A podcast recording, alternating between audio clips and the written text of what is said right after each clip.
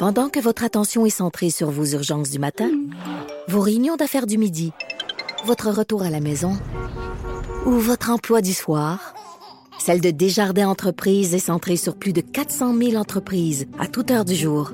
Grâce à notre connaissance des secteurs d'activité et à notre accompagnement spécialisé, nous aidons les entrepreneurs à relever chaque défi pour qu'ils puissent rester centrés sur ce qui compte, le développement de leur entreprise.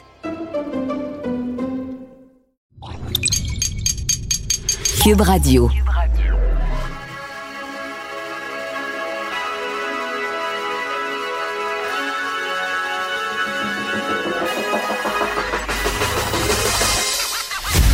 Jonathan Trudeau. Joe, Trudeau et Maude Boutet. Franchement dit. Cube Radio. Bon mercredi, aujourd'hui on est le 17 juin 2020. Mon nom est Jonathan Trudeau. Bienvenue à Cube Radio. Bienvenue dans Franchement dit. Je suis en compagnie de Maude Boutet. Bon mercredi Maude. Salut. Hey, je me sens comme un 2 janvier. Sais-tu pourquoi? Silence, non, je ne sais pas. C'est pas à cause de la température, mais Ben, je me sens comme pas. un 2 janvier lorsque Mhm. le 1er janvier, tu as pris une bonne résolution Ouais, et que le 2 janvier, je la scrap. t'es comme, t'as comme honte de toi. Là, parce que le 2 janvier, déjà, t'as échoué lamentablement Ouais. à respecter ta résolution. Puis tu te dis, mais comment j'ai pu penser, comment j'ai pu penser que je réussirais cette résolution-là? Ben, c'est un peu comment je me sens par rapport au cynisme que j'ai éprouvé avec Richard quant à la volonté du gouvernement de mettre sur pied un projet d'identité unique. Je me suis dit un matin en lisant ça, Maude, C'est la première affaire que j'ai vue un matin, puis j'ai. Ah, Mais moi, je me suis dit, cette fois-ci, j'y crois. J'y crois. Je- je- le cynisme ne l'emportera pas sur moi. Et là, écoute, Moi, il y je a me une vraiment... phrase clé, là. Une phrase clé qui m'a dit, il m'a fait dire Oui, que je suis pas sûre. C'est quoi? Nous serons les premiers dans le monde à tenter la Ah, ça. chose. Là, j'étais comme Ah ouais, fait que euh, on pave notre propre voie là-dedans dans le numérique. Ah ouais, hein. OK. On pave notre propre voie ou on creuse notre propre tombe? Je- J'aime mieux. Tu sais, ça, ça va être le petit bout d'optimiste. On pave la voie. On est des Ah. précurseurs. Ouais. Jean Charest avait toujours, quand, à l'époque où j'étais au gouvernement, là, et même les journalistes, des fois, viraient ça un peu en, en blague ou un peu en ridicule, mais trouvaient toujours le moyen de dire qu'on était les premiers au monde en ci ou les meilleurs au monde en ça. C'est le fun à dire. si, bon, tu peux on te sortir bien bon. le chest puis tu sais, moi là, premier au monde. On le fait en informatique. premier, mon gars. On veut être les premiers au monde en informatique, monde. En ce moment, on est comme, moi dans ma tête, on est les derniers pour plein d'affaires en informatique. Écoute, Tu sais, quand je pense Euh, à euh, informatique, grand avancement, je pense euh, à des pays asiatiques. Mettons, même aux États-Unis. Je, je sais qu'on a du bon monde ici, là, mais j'ai des On a- doutes on a quant à la bon partie gouvernementale de la chose. j'ai souvent dit que lors de mes, euh, mes années passées au gouvernement, j'ai appris à apprécier les- la fonction publique. tu sais. Euh, On a, je pense, un préjugé souvent euh, négatif. là, le fonctionnaire, le- on appelle ça le rond de cuir, là, puis tu sais, c'est le pousseux de crayon, Ouais. puis celui qui fait des X sur son calendrier. Je dis pas que j'en ai pas vu, mais de façon générale, on a une fonction publique qui, est- qui est très compétente. Mais je mettais un petit astérisque là, au bout de cette affirmation. Dans les directions d'informatique que moi j'ai côtoyées, ça, écoute, ça va faire ça va faire 10 ans que j'ai quitté la politique, quand même. là. Mais c'est pas là que j'étais impressionné. Ouais. C'est pas là que j'étais impressionné. Et là, on nous dit qu'on travaille à mettre en place le premier euh, système du genre au monde, que ça pourrait coûter des milliards de dollars. Si déjà on pense que ça va coûter des milliards de dollars, as-tu idée de la facture en bout de ligne? J'ai pas le goût d'y penser. Ça me tente comme pas. Puis là, on nous parle de 2025. Ouais. Je sais pas. Je sais pas. Je, je- je- je suis vraiment déçu de moi parce que ce matin, je disais ça, puis je me disais, OK, oui, il y a des questions, mais euh, je veux pas tomber dans, le- dans le cynisme. Puis là, je me suis rendu compte que. C'est facile. C'est facile Ben- de tomber dans le cynisme. Mais tu sais, l'image que je donnais à Richard, là, pas, pas exagérer, mais c'est quand même ça pareil. Tu sais, des fois, on va dire, faut apprendre à marcher avant de courir. Là, il faudrait apprendre à ramper avant de courir. Mm. Tu sais, je te donnais l'image d'un bébé qui est pas capable encore de mettre sa suce dans sa bouche. Tu sais, Ouais. c'est cute, il met un peu partout dans le front, dans le C'est ce nez. qui attend puis là, que là, whoop, un moment donné, oh, il y a pogne. C'est- En termes d'informatique, c'est plus là qu'on est, là. On cherche le trou pour mettre la suce. on est encore là parce que tu évoquais les fax, les USB. Puis là, on Santé veut. Québec. Mais là, en plus, on se dit, ben, on va faire affaire un peu avec Desjardins. Puis là, moi, je suis comme, Desjardins. Desjardins. Ah, Hey, Colin, on va fêter le un an de la fuite de données Wow. personnelles la plus importante ici du Québec dans quelques jours. Et là, on voudrait faire affaire avec Desjardins. Je Ouais, ne sais ça. pas.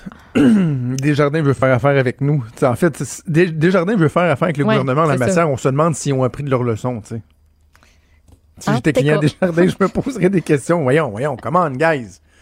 Ouais. Anyway, on va en parler avec un, un expert tantôt, voir euh, s'il y a que nous là, qui avons euh, des questions. Parce que nous autres, c'est la réalisation de la chose, les coûts, mais au niveau de la sécurité, tout ça, je suis Ouais. genre de parler avec euh, se faire c'est quoi la fameuse Ouais. chaîne de blocs? Tu sais, Mario puis Benoît euh, ça en parlait Oui. ce matin. Puis je suis allée lire en même temps sur Wikipédia. Je, pourrais peut-être leur envoyer une petite ligne là, de résumé. Puis je suis comme, ah, f- ouais, non. C'est du quoi? Je sais pas. c'est un concept bien flou. J'ai fait quelques entrevues sur la chaîne de blocs euh, dans les dernières années, sur le blockchain, Yeah. sais, surtout en, en lien avec le Bitcoin puis tout ça. Là. Oui, parce que c'est Puis euh, euh, j'ai encore de la misère. euh, Ouais. c'est complexe. Encore de la misère. C'est plat, c'est plat parce que je, je connaissais quelqu'un qui, qui était bon, qui aurait pu nous l'expliquer, qui l'expliquait bien. Mais euh, ce genre de personne qui est tombé du côté obscur de la force des complotistes là, dans les derniers mois, fait je me suis dit non, ça me tente Oh. pas de, de l'inviter. Le genre de personne que tu as fini par mas- masquer sur ton Facebook parce que tu n'étais plus capable de l'entendre. Ouais. Euh, malheureusement, c'est ça. Quand on prend pour des positions comme ça, à un moment donné, euh, ça se peut qu'on tombe dans l'oubli, mais c'est une toute autre histoire. Hey, je veux te parler d'un élément. j'ai pas, j'ai pas eu le temps de regarder si ça fait beaucoup réagir ce matin. C'est quand même la page couverture du journal est en page 3. Euh, je sais pas comment les différents partis politiques vont se positionner, comment l'opinion publique va réagir, mais euh, sous la plume euh, du collègue Patrick Belrose dans le Journal de Montréal, le Journal de Québec, on apprend que la facture des maisons des aînés, semble-t-il, exploserait de 50% La promesse électorale de la CAQ, je vous le rappelle, c'était de créer 2600 places dans une trentaine d'établissements, donc une trentaine de maisons des aînés, 2600 places pour un coût d'un milliard de dollars, mais finalement, ils se sont rendus compte en évaluant la répartition régionale et tout ça, euh, les critères qu'ils veulent mettre, c'est-à-dire d'avoir moins de, de, de, de, de patients ou de résidents par, par maison pour euh, mieux s'en occuper. Là. Comment ils disaient ça sur l'immigration, en prendre moins, mais en prendre soin. C'est un, Exactement. c'est un peu ça qu'on veut faire avec les aînés. Ouais. Donc, au lieu d'une trentaine de résidences, ce serait 48 résidences. Fait que, c'est quand même, là aussi, c'est un 50% d'augmentation, mais pour le même nombre de résidents. Évidemment, ça coûte plus cher. Là, parce que tu, con- tu construis 50% de plus de, de, de- bâtisses. Donc, là, le coût qui serait évalué à 1,5 milliard de dollars, j'arrondis, mais un- 1,49 milliard de, de- milliards de dollars, plutôt qu'un milliard. De là, le dépassement de coût de 50% Bon, premièrement, est-ce que c'est un dépassement de coût? Moi, je suis pas prêt à dire ça. Un dépassement de coût, c'est quand tu commences à construire quelque chose et qu'en cours de route, venir, finalement, ouais. tu- c'est ça. Mais tu sais, un moment donné, t'as un parti politique, puis ça, tu- on parlait du cynisme, là. Faut pas être trop cynique quand t'as un parti politique qui, premièrement, n'a pas tous les moyens d'un gouvernement pour faire évaluer, là, de façon juste le, le, le, le, dans le jargon, on dit le costing, l'évaluation des coûts. Tu sais, c'est sûr que c'est un, c'est une évaluation sommaire que tu fais. Donc là, on vient ajuster parce que, pas juste parce que ça coûte plus cher, parce qu'on revoit certains détails comme le nombre d'établissements. Mais mon point central est le suivant, là. Je vais pas en entendre un maudit chialer. Est-ce que vraiment il y a quelqu'un qui va chialer que finalement ça coûterait 1,5 milliard pour construire 48 maisons pour aînés, alors que ça fait des mois qu'on pleure puis qu'on se dit que c'est Ouais. donc bien épouvantable puis que nos aînés puis que c'est pas tu sais, c'est pas des- juste des numéros, que on veut pas qu'ils vivent dans des mouroirs, puis si ça coûte 1,5 milliard et qu'on nous justifie là, de façon correcte ce prix-là, parce que c'est quand même 190 000 pièces de plus par logement, là, par unité de l'habitation, ça revient à 190 000 pièces de plus si tu fais une règle de 3, là.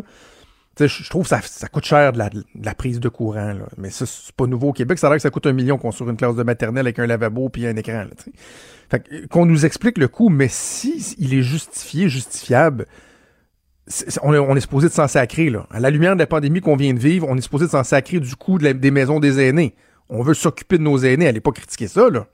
Ben, je pense que ce qui, dérange plus, c'est le fait qu'on en construise plus, mais qu'on reste avec le même nombre de places.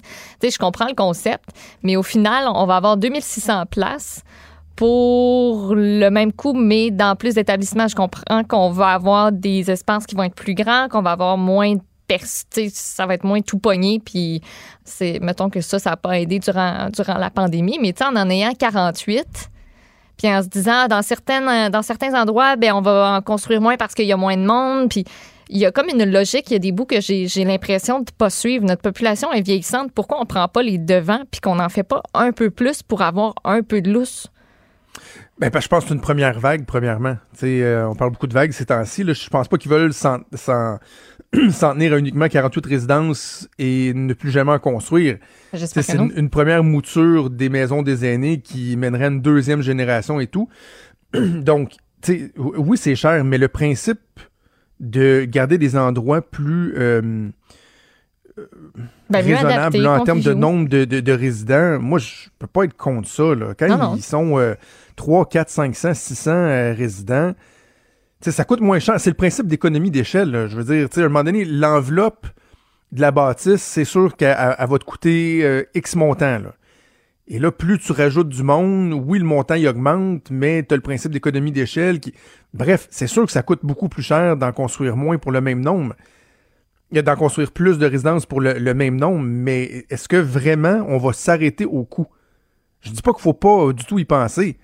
Non, je pense pas. On est rendu à investir là-dedans. On peut pas, pas ben se le permettre. Là, ce serait tellement illogique après, justement, comme tu l'évoquais, le fait qu'on ait pleuré pendant trois mois, qu'on a laissé nos aînés dans des situations pas possibles, dans des environnements pas possibles, laissés à eux-mêmes dans des conditions exécrables. S'il y a quelqu'un qui vient me dire aujourd'hui, ben moi je pense pas qu'on est prêt à investir un peu plus, j'ai souvent, je sais, je suis même fatiguant avec ce, concept-là, mais ça fait des années que je ramène mon concept de d'indignation à géométrie variable. Oui. Tu sais, qui est, toujours très caractéristique de comment on réagit face au sort de nos aînés, au, sort de nos jeunes, euh, tu sais, la DPG, tout ça. On, s'indigne fort, fort, fort, gros, gros, gros, pas content, pas content. Puis là, après ça, ça s'estompe, puis finalement, ah ben là, non, non, mais les aînés, le font, non, les aînés font investir, pas, plus jamais, plus jamais on va accepter ça. Quoi? 1,4 milliard, êtes-vous fou? tu Ouais. On veut-tu le régler ou on veut pas le régler, le problème, là? Alors euh, voilà, on va voir comment, entre autres, les partis politiques euh, vont réagir euh, à ça, la volonté qui semble être assez ferme quand même du côté du gouvernement. On va faire une première pause, bougez pas, on revient dans quelques minutes. Pendant que votre attention est centrée sur vos urgences du matin, vos réunions d'affaires du midi, votre retour à la maison ou votre emploi du soir, celle de Desjardins Entreprises est centrée sur plus de 400 000 entreprises à toute heure du jour. Grâce à notre connaissance des secteurs d'activité et à notre accompagnement spécialisé, nous aidons les entrepreneurs à relever chaque défi pour qu'ils puissent rester centrés sur ce qui compte, le développement de leur entreprise.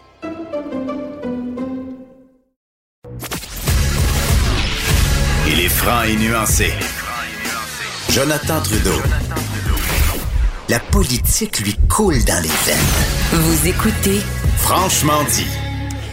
Tu sais, Maude, quand on pense euh, à inviter des gens pour aborder certains sujets à l'émission, c'est sûr qu'on a en tête la, euh, une certaine diversité euh, dans nos intervenants. C'est sur un mm-hmm. même sujet, pas toujours parler aux mêmes personnes. C'est le fun d'aller chercher différents points de vue, mais mon sens, à mon sens, il y a deux critères qui vont faire en sorte que fois après fois, je vais reparler à une même personne sur un même sujet. Premièrement, lorsque la personne est bonne, on s'est entendu. C'est quand c'est une personne qui, est, bonne en ondes, euh, tu, tu veux pas t'en passer. Mais il y a aussi le fait euh, d'être en mesure de suivre l'évolution d'une situation, du discours d'une personne ou d'un organisme mm-hmm. dans le temps. Et c'est pour ça que je trouve ça euh, si intéressant de, de, lui reparler fois après fois depuis le début de la crise économique et de la pandémie. Je parle de Charles Milliard, qui est président directeur général de la Fédération des chambres de commerce du Québec, conjoint avec grand plaisir. Monsieur Milliard, bonjour. Bonjour à tout le monde. Merci pour vos bons mots. Je vais tâcher d'être intéressant. je vous mets un petit peu de pression. Euh, évidemment, on va parler de la PCU, mais avant ça, je veux savoir de façon générale, quand je parlais d'évolution de la situation, on est passé, vous êtes passé, vos membres sont passés par euh, toute la gamme des émotions depuis le, mois de mars dernier. J'ai envie de savoir comment se passe la relance économique. Est-ce que c'est aussi ardu que ce qu'on anticipait? Est-ce que ça se passe relativement bien? C'est quoi les échos que vous avez en ce moment, M. Milliard?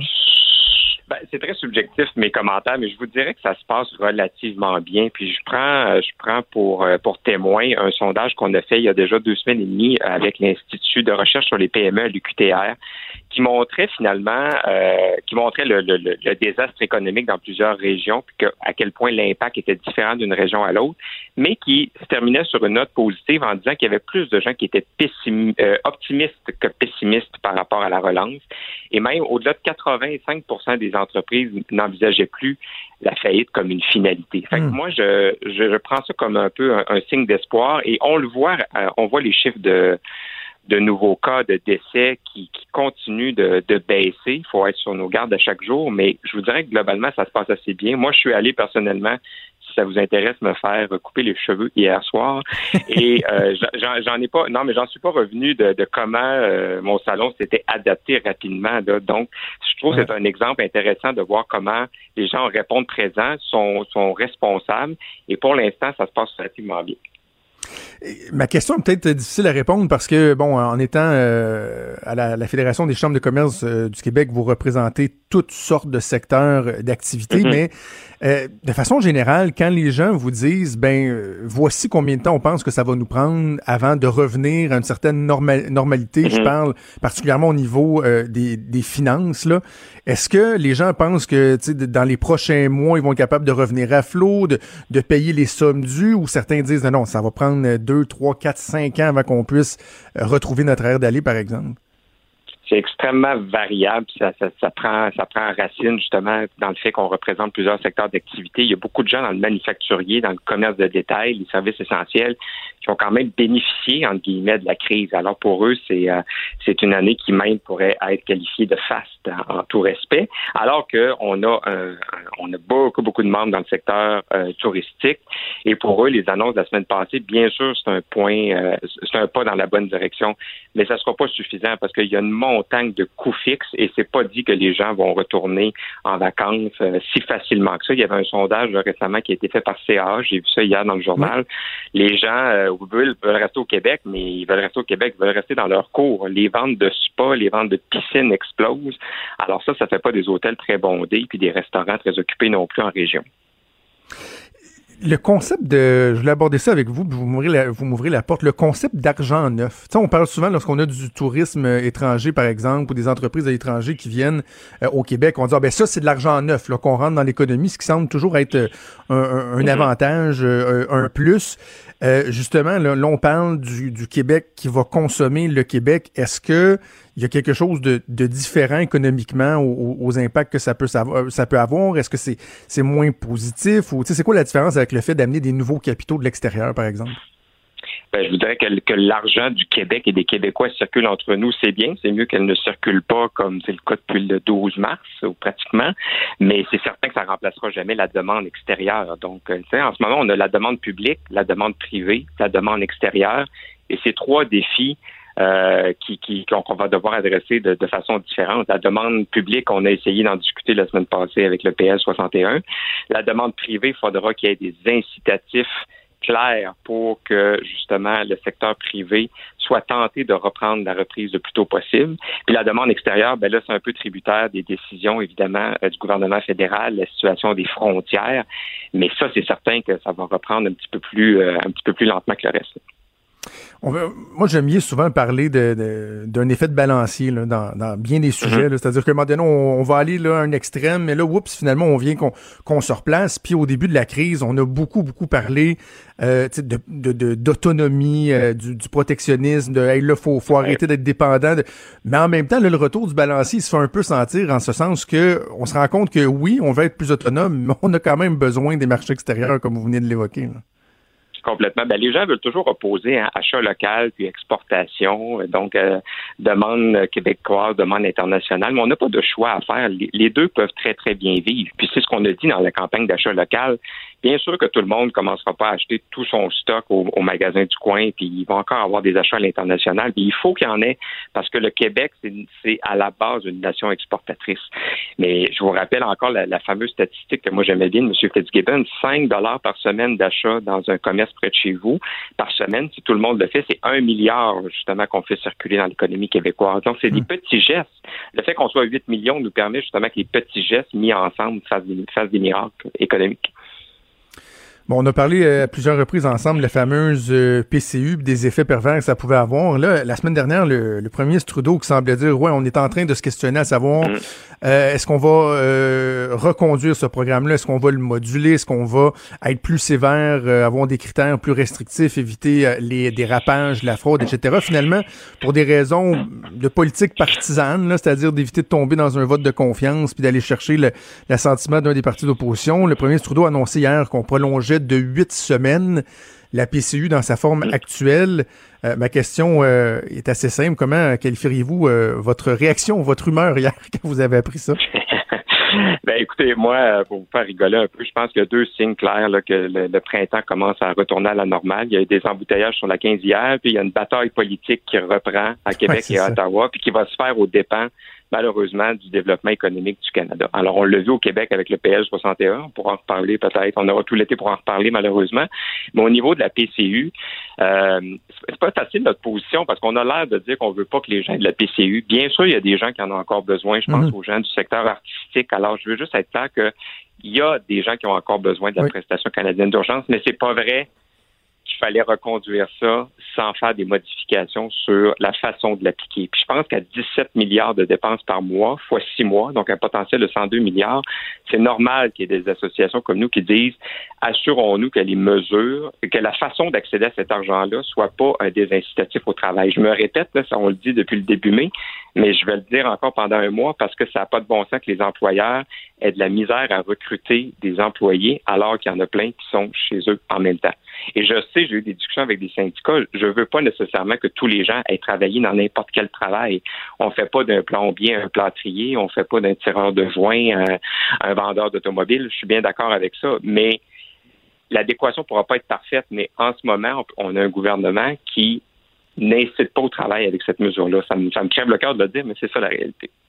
Est-ce que ça va faire fermer des entreprises carrément? Tu sais, je veux dire, est-ce qu'il faut pas être, on doit éviter d'être trop fataliste et dire, ben oui, ça rend la chose plus difficile ou on peut carrément aller jusqu'à dire que dans certains secteurs, ça, ça va vraiment euh, jouer un rôle. Tu sais, l'incapacité de trouver des, des, des employés, de, de rester à flot. Est-ce, qu'on on va jusque-là? Ben, écoutez, je dirais pas jusque-là parce que j'ai des employés actuels qui travaillent. Moi, je pense que ça va impacter l'hygiène de vie des travailleurs actuels. Parce que si, exemple, les étudiants ne rentrent pas cet été pour remplacer les vacances des, des, travailleurs normaux, ben, les entreprises, est-ce qu'elles vont fermer ou ils vont demander aux employés de faire du temps supplémentaire ou de reporter leurs vacances? Je pense que poser la question, c'est y répondre. Puis on ne devrait pas en arriver là parce qu'on est dans un contexte de relance en ce moment. On a un gouvernement qui a été hyper présent, très efficace, très agile.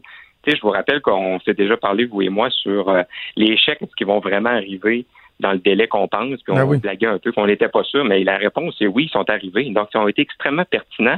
Mais là, à cause d'une petite bataille politique, un gouvernement minoritaire, évidemment, ben là, on entre dans une, dans une partie de bras de fer où on essaie de négocier, alors qu'on devrait dire cette mesure-là, c'est une mesure d'urgence. On la convertit en mesure de relance parce qu'il y a encore des millions de Canadiens qui en ont besoin, mais pas tous ceux qui sont visés en ce moment ce matin. Ouais. Vous avez mentionné le projet de loi 61 qui, bon, notamment visait l'accélération de, plus de 200 projets d'infrastructure pour relancer l'économie. Euh, moi, je disais à plusieurs reprises, là, j'en suis là, je suis d'accord, oui, c'est vrai, les infrastructures, mais en même temps, je trouve qu'on mise beaucoup sur le, sur le béton. Je trouve qu'on ne nous parle pas assez d'innovation, de recherche, d'opportunités de transformer ou encore d'adapter notre économie, de profiter de la relance. Euh, est-ce que, ben, mm. est-ce que vous partagez ce constat-là? Puis sinon, selon vos échos, est-ce, que ça s'en vient? Est-ce qu'on va mettre l'emphase là-dessus aussi? Ben, ça aussi encore, c'est un débat. Puis Dieu sait que je suis pas là pour, euh, pour faire la promotion du gouvernement, là, mais faut étudier, il fallait étudier le projet de loi pour ce qu'il est. C'est un plan de relance de l'infrastructure, donc du, du PQI. C'est pas le plan de relance du gouvernement du Québec. Alors oui, les gens se plaignaient qu'il n'y avait rien pour le tourisme, la restauration là-dedans, et je pense que la vision euh, du gouvernement allait au-delà du projet de loi. Ceci étant dit, ce projet de loi-là, il était effectivement perfectible. Puis moi, je suis le premier à le reconnaître qu'il y a des articles qui devaient être précisés et euh, qu'il y a certains projets qui pouvaient être lancés euh, sans ce projet de loi-là. Donc ça, je suis d'accord. Mais en même temps, il y avait des affaires très intéressantes là-dedans, comme l'allègement réglementaire pour la, pour la restauration, le dossier des évictions commerciales. Donc, nous, on va continuer de faire pression pour que le gouvernement réagisse mhm. pour éviter les évictions commerciales, même pendant l'été.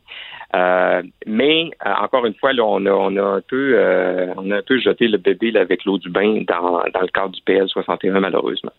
Oui, parce que comme l'éviction commerciale, ça j'en ai parlé à quelques reprises déjà, c'était dans, dans les articles dont euh, du projet de loi dont peu de gens ont, parlé. On demandait à ce que ce soit euh, interdit, si on veut, là, jusqu'au euh, quoi, à la fin août. Là, ça, ça n'a pas été adopté. Là, donc c'est un enjeu réel pour des, des, locataires. je l'ai dit à quelques reprises, puis je l'ai dit en commission parlementaire, je trouve ça un peu méprisant pour la communauté d'affaires de penser que tout le monde attend puis se, se, se, se, lime les ongles là, en, espérant pouvoir s'esquiver de tous les délais. Il y a, moi, je ne représente pas cette communauté d'affaires-là. En tout cas, ce qu'on veut, c'est diminuer les délais administratifs, pas les exigences du gouvernement mhm. et, de la société québécoise. Mais bon, c'est le jeu politique. Oui, ben exactement, exactement. On va suivre ça pendant l'été, mais au moins, bon, ce qui est, ce qui est euh, positif un peu, c'est de voir que pour bien des gens, la relance se passe quand même relativement bien. On va espérer que pour les autres, ils réussiront euh, à s'en sortir. Charles Milliard, donc PDG de la Fédération des chambres de commerce du Québec. Merci, c'est toujours un plaisir. Merci, à bientôt. Au revoir. Merci, au revoir. Pendant que votre attention est centrée sur cette voix qui vous parle ici, ou encore là, tout près ici, très loin là-bas, Celle de Desjardins Entreprises est centrée sur plus de 400 000 entreprises partout autour de vous. Depuis plus de 120 ans, nos équipes dédiées accompagnent les entrepreneurs d'ici à chaque étape pour qu'ils puissent rester centrés sur ce qui compte, la croissance de leur entreprise.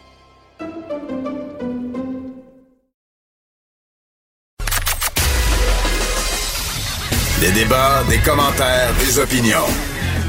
Ça, c'est franchement dit. Cube Radio. Avant d'aller rejoindre notre prochain invité, je vous ramène un peu en arrière. On se transporte en octobre 2015 au lendemain d'une victoire de Justin Trudeau de l'équipe libérale qui a obtenu un gouvernement majoritaire. Un discours enflammé devant euh, ses partisans. Justin Trudeau qui déclarait ceci.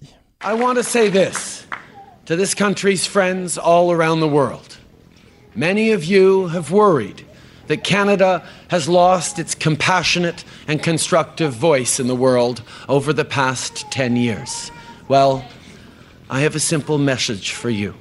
On behalf of 35 million Canadians, we're back. Hey, we're back, c'est ce que disait Justin Trudeau. Donc, que le Canada était de retour sur la scène internationale et ça passait notamment par l'obtention d'un siège au Conseil de sécurité de l'ONU. Ça fait 20 ans que le Canada n'est pas présent autour de cette table-là. Et euh, c'est drôle, monde, parce que ce matin, à Salut Bonjour, euh, Gino Chouinard me demandait est-ce que, est-ce que, est-ce que Justin Trudeau a mal dormi avec le vote de confiance là, à la Chambre des communes?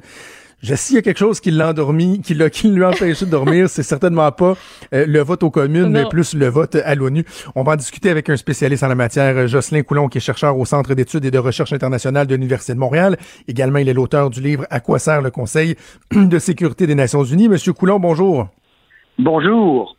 Alors tiens, je vais commencer avec la question qui est le, titre de votre livre pour euh, les gens qui euh, sont moins euh, au fait de, des différents éléments de politique internationale. À quoi ça sert effectivement le Conseil des sécurités, de sécurité des Nations Unies? Eh bien, comme le dit son nom, le Conseil de sécurité, c'est l'instance suprême, disons, de la communauté internationale pour gérer ou régler les conflits et les guerres dans le monde. Alors, c'est le mandat qui lui a été accordé par les États membres lorsqu'ils ont créé euh, l'ONU en 1945 et le Conseil de sécurité a tenté, tant bien que mal, euh, moi je pense que c'est plutôt du côté du bien, de régler euh, ces problèmes ou de les gérer. Qu'est-ce qui explique l'absence du Canada autour de septembre, de septembre depuis une vingtaine d'années? Bon, Justin Trudeau qui, euh, qui avait euh, reproché un désengagement au niveau des responsabilités euh, du Canada à l'international à Stephen Harper. Pourtant, lorsqu'on parle de, de sécurité, de, de, présence, par exemple, des forces armées, de, de conflits, certains auraient tendance à penser que des gens conservateurs de, du Parti conservateur vont plus être interventionnistes en la matière, bon, l'armée et tout ça. Or, pourquoi on reproche à Stephen Harper d'avoir désengagé le Canada?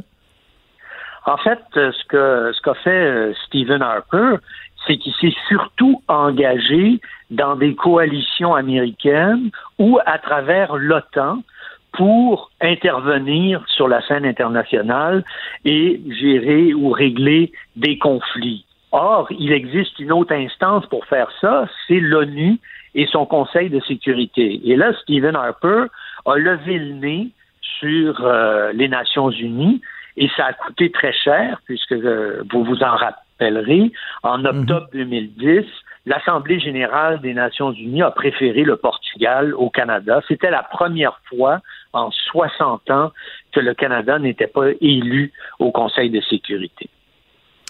Et pourquoi est-ce si important pour euh, Justin Trudeau? Bon, il y a, il y a l'engagement électoral. Je viens de faire entendre le, célèbre extrait euh, We're Back, puis il y a eu Canada's Back, My Friends et tout ça. Euh, au-delà de l'engagement électoral, pourquoi est-ce si important pour Justin Trudeau, ce siège-là? je, je, pense que ça dépasse Justin Trudeau. c'est plutôt la position du Canada dans, euh, sur la scène internationale. Le Canada a bâti toute sa réputation depuis 1945 autour du, de la participation au multilatéralisme. Mhm. C'est-à-dire, on règle, on règle les problèmes en commun, en discussion avec nos partenaires et parfois avec euh, nos ennemis. Et l'ONU, eh bien, c'est la représentation même du multilatéralisme et c'est donc important non seulement d'être membre des organisations internationales, mais d'y participer activement. Et ça a toujours été dans dans cet esprit-là que le Canada a posé sa candidature pour siéger au Conseil de sécurité et qu'il a gagné euh, pratiquement toutes ses campagnes, sauf celle de 2010. On verra aujourd'hui si la communauté internationale estime que le Canada mérite d'être au Conseil de sécurité.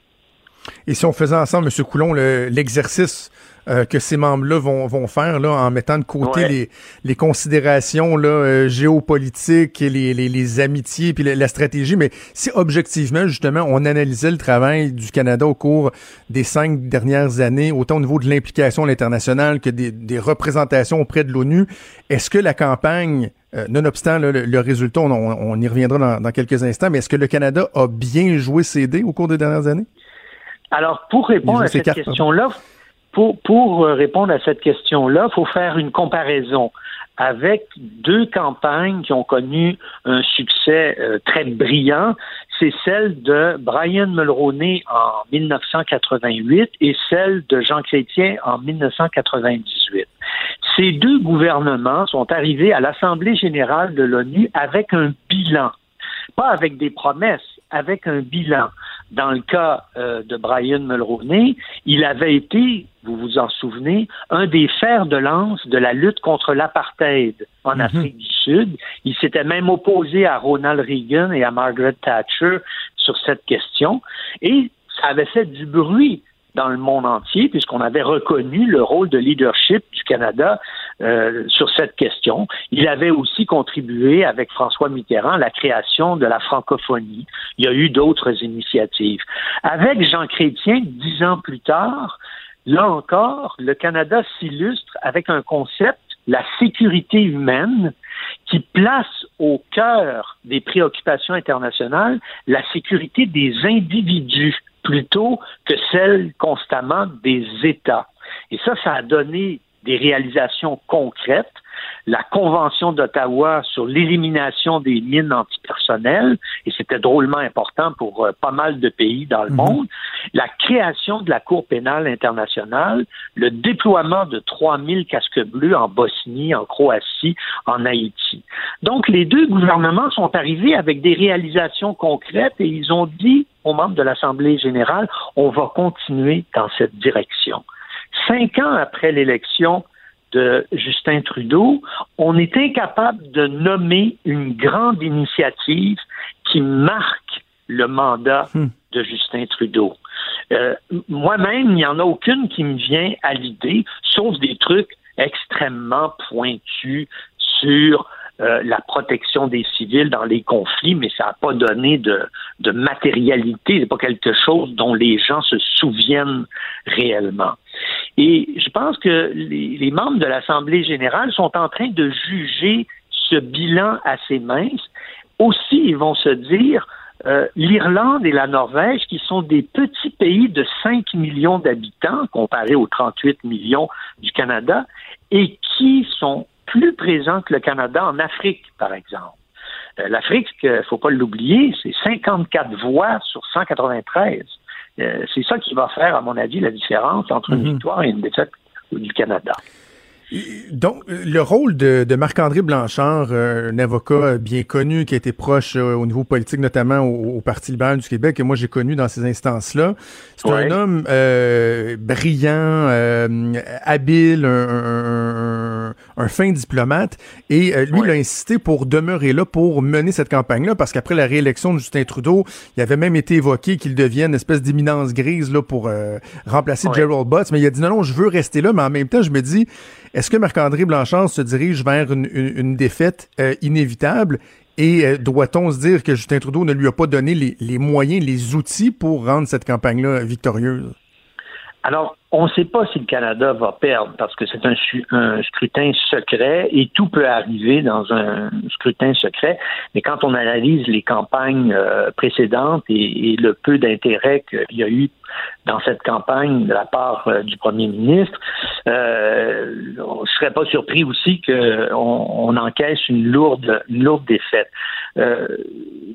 L'action de Marc-André Blanchard elle a certainement été intéressante à New York, mais si vous n'avez pas de bilan, et si ce que vous proposez, c'est des discours et non pas des actions concrètes, ben, les gens vont juger, les gens, les États vont juger sur votre bilan et sur des actions concrètes, quelle que soit la qualité de l'ambassadeur que vous avez euh, aux Nations Unies. On avait d'excellents ambassadeurs en 2010 lorsque le Canada a perdu, les États ont jugé que le Canada de Stephen Harper ne collait pas à leurs valeurs ou à leurs intérêts. Donc, quand on regarde l'implication de, de M. Trudeau, mais aussi de Christian Freeland, il ne faut pas oublier qu'elle a été mm-hmm. ministre des Affaires étrangères pendant trois ans euh, c'est pas des implications qui ont été quotidiennes et marquées dans la campagne. Or, tous les spécialistes vous diront, si Mulroney et Chrétien ont gagné, c'est parce qu'ils se sont engagés quotidiennement dans la campagne pendant plusieurs années. Parlons de cette campagne-là, justement. Est-ce que, euh, et, corrigez-moi si je me trompe, parce que l'idée qu'on s'en fait lorsqu'on regarde le déroulement, on pense un peu à la course à l'obtention de, Jeux olympiques, là, de, de séduire des membres du, du CEO. Là, je disais même que Grégory Charles avait offert un spectacle où il prenait les demandes spéciales des différents États et tout ça. Jusqu'à quel point ce processus-là, il peut être euh, biaisé ou comment, comment qu'on le qualifie? Vous savez, euh, dans ce vote-là, euh, ce qui compte beaucoup, c'est la relation bilatérale que le Canada entretient avec chacun des 192 autres États membres de l'ONU. Et chacun de ces États va se demander la question suivante. Qu'est-ce que le Canada a fait pour moi au cours des cinq dernières années? Mhm. Et si moi, je suis le président du Bénin ou de la Zambie ou du Paraguay, puis que je m'apprête à voter, ben, je vais demander à mon ministre des Affaires étrangères qu'est-ce que le Canada a fait, mais qu'est-ce que l'Irlande a fait, qu'est-ce que la Norvège a fait. Puis à partir de ça, je vais pouvoir déterminer mon vote. Et ça, ça va jouer beaucoup dans le vote aujourd'hui. Et je ne crois pas que le Canada a été très présent pour chacun des, de ces 192 euh, euh, États membres. Dans un texte que vous avez publié qui est, qui est fort intéressant, que j'invite les, les, gens à lire, vous, euh, vous parlez par exemple du cas de l'Israël, qui, n'a qui jamais été élu au Conseil de sécurité, mais qui en 2008, vous dites, avait retiré sa candidature devant le peu d'enthousiasme qu'elle suscitait. De votre point de vue, avec tous les, les, les constats que vous dressez là, euh, est-ce qu'à un certain moment, le Canada aurait pas dû retirer carrément sa candidature, attendre un autre tour plutôt que de risquer la, gifle, de risquer l'humiliation que bien des gens prévoient pour, euh, pour cette semaine? Non, je pense pas. Euh, la question, c'est quand vous posez votre candidature, il faut que vous soyez engagé à partir de la première journée euh, où vous avez fait euh, le dépôt de votre candidature. C'est ce que fait l'Irlande depuis 2005. Ça fait 15 ans que l'Irlande est en campagne pour obtenir un siège au Conseil de sécurité. Alors, la plupart des observateurs se demandent est-ce que ce sont les coureurs de fond qui gagnent ou ce sont les sprinteurs de dernière minute? Et Justin Trudeau a été un sprinter. Vous avez constaté qu'il a commencé à se réchauffer, surtout au mois de janvier, avec un Mhm. voyage en Af- avec un voyage en Afrique, avec des coups de téléphone à certains leaders, avec la participation à des sommets internationaux. Mais est-ce est-ce que c'était trop peu, trop tard? Euh, c'est ça qu'on va voir aussi. Mais, mais j'en reviens quand même toujours à ces éléments de base. C'est qu'est-ce que vous avez fait pour les électeurs, puis qu'est-ce que vous avez fait pour le monde aussi.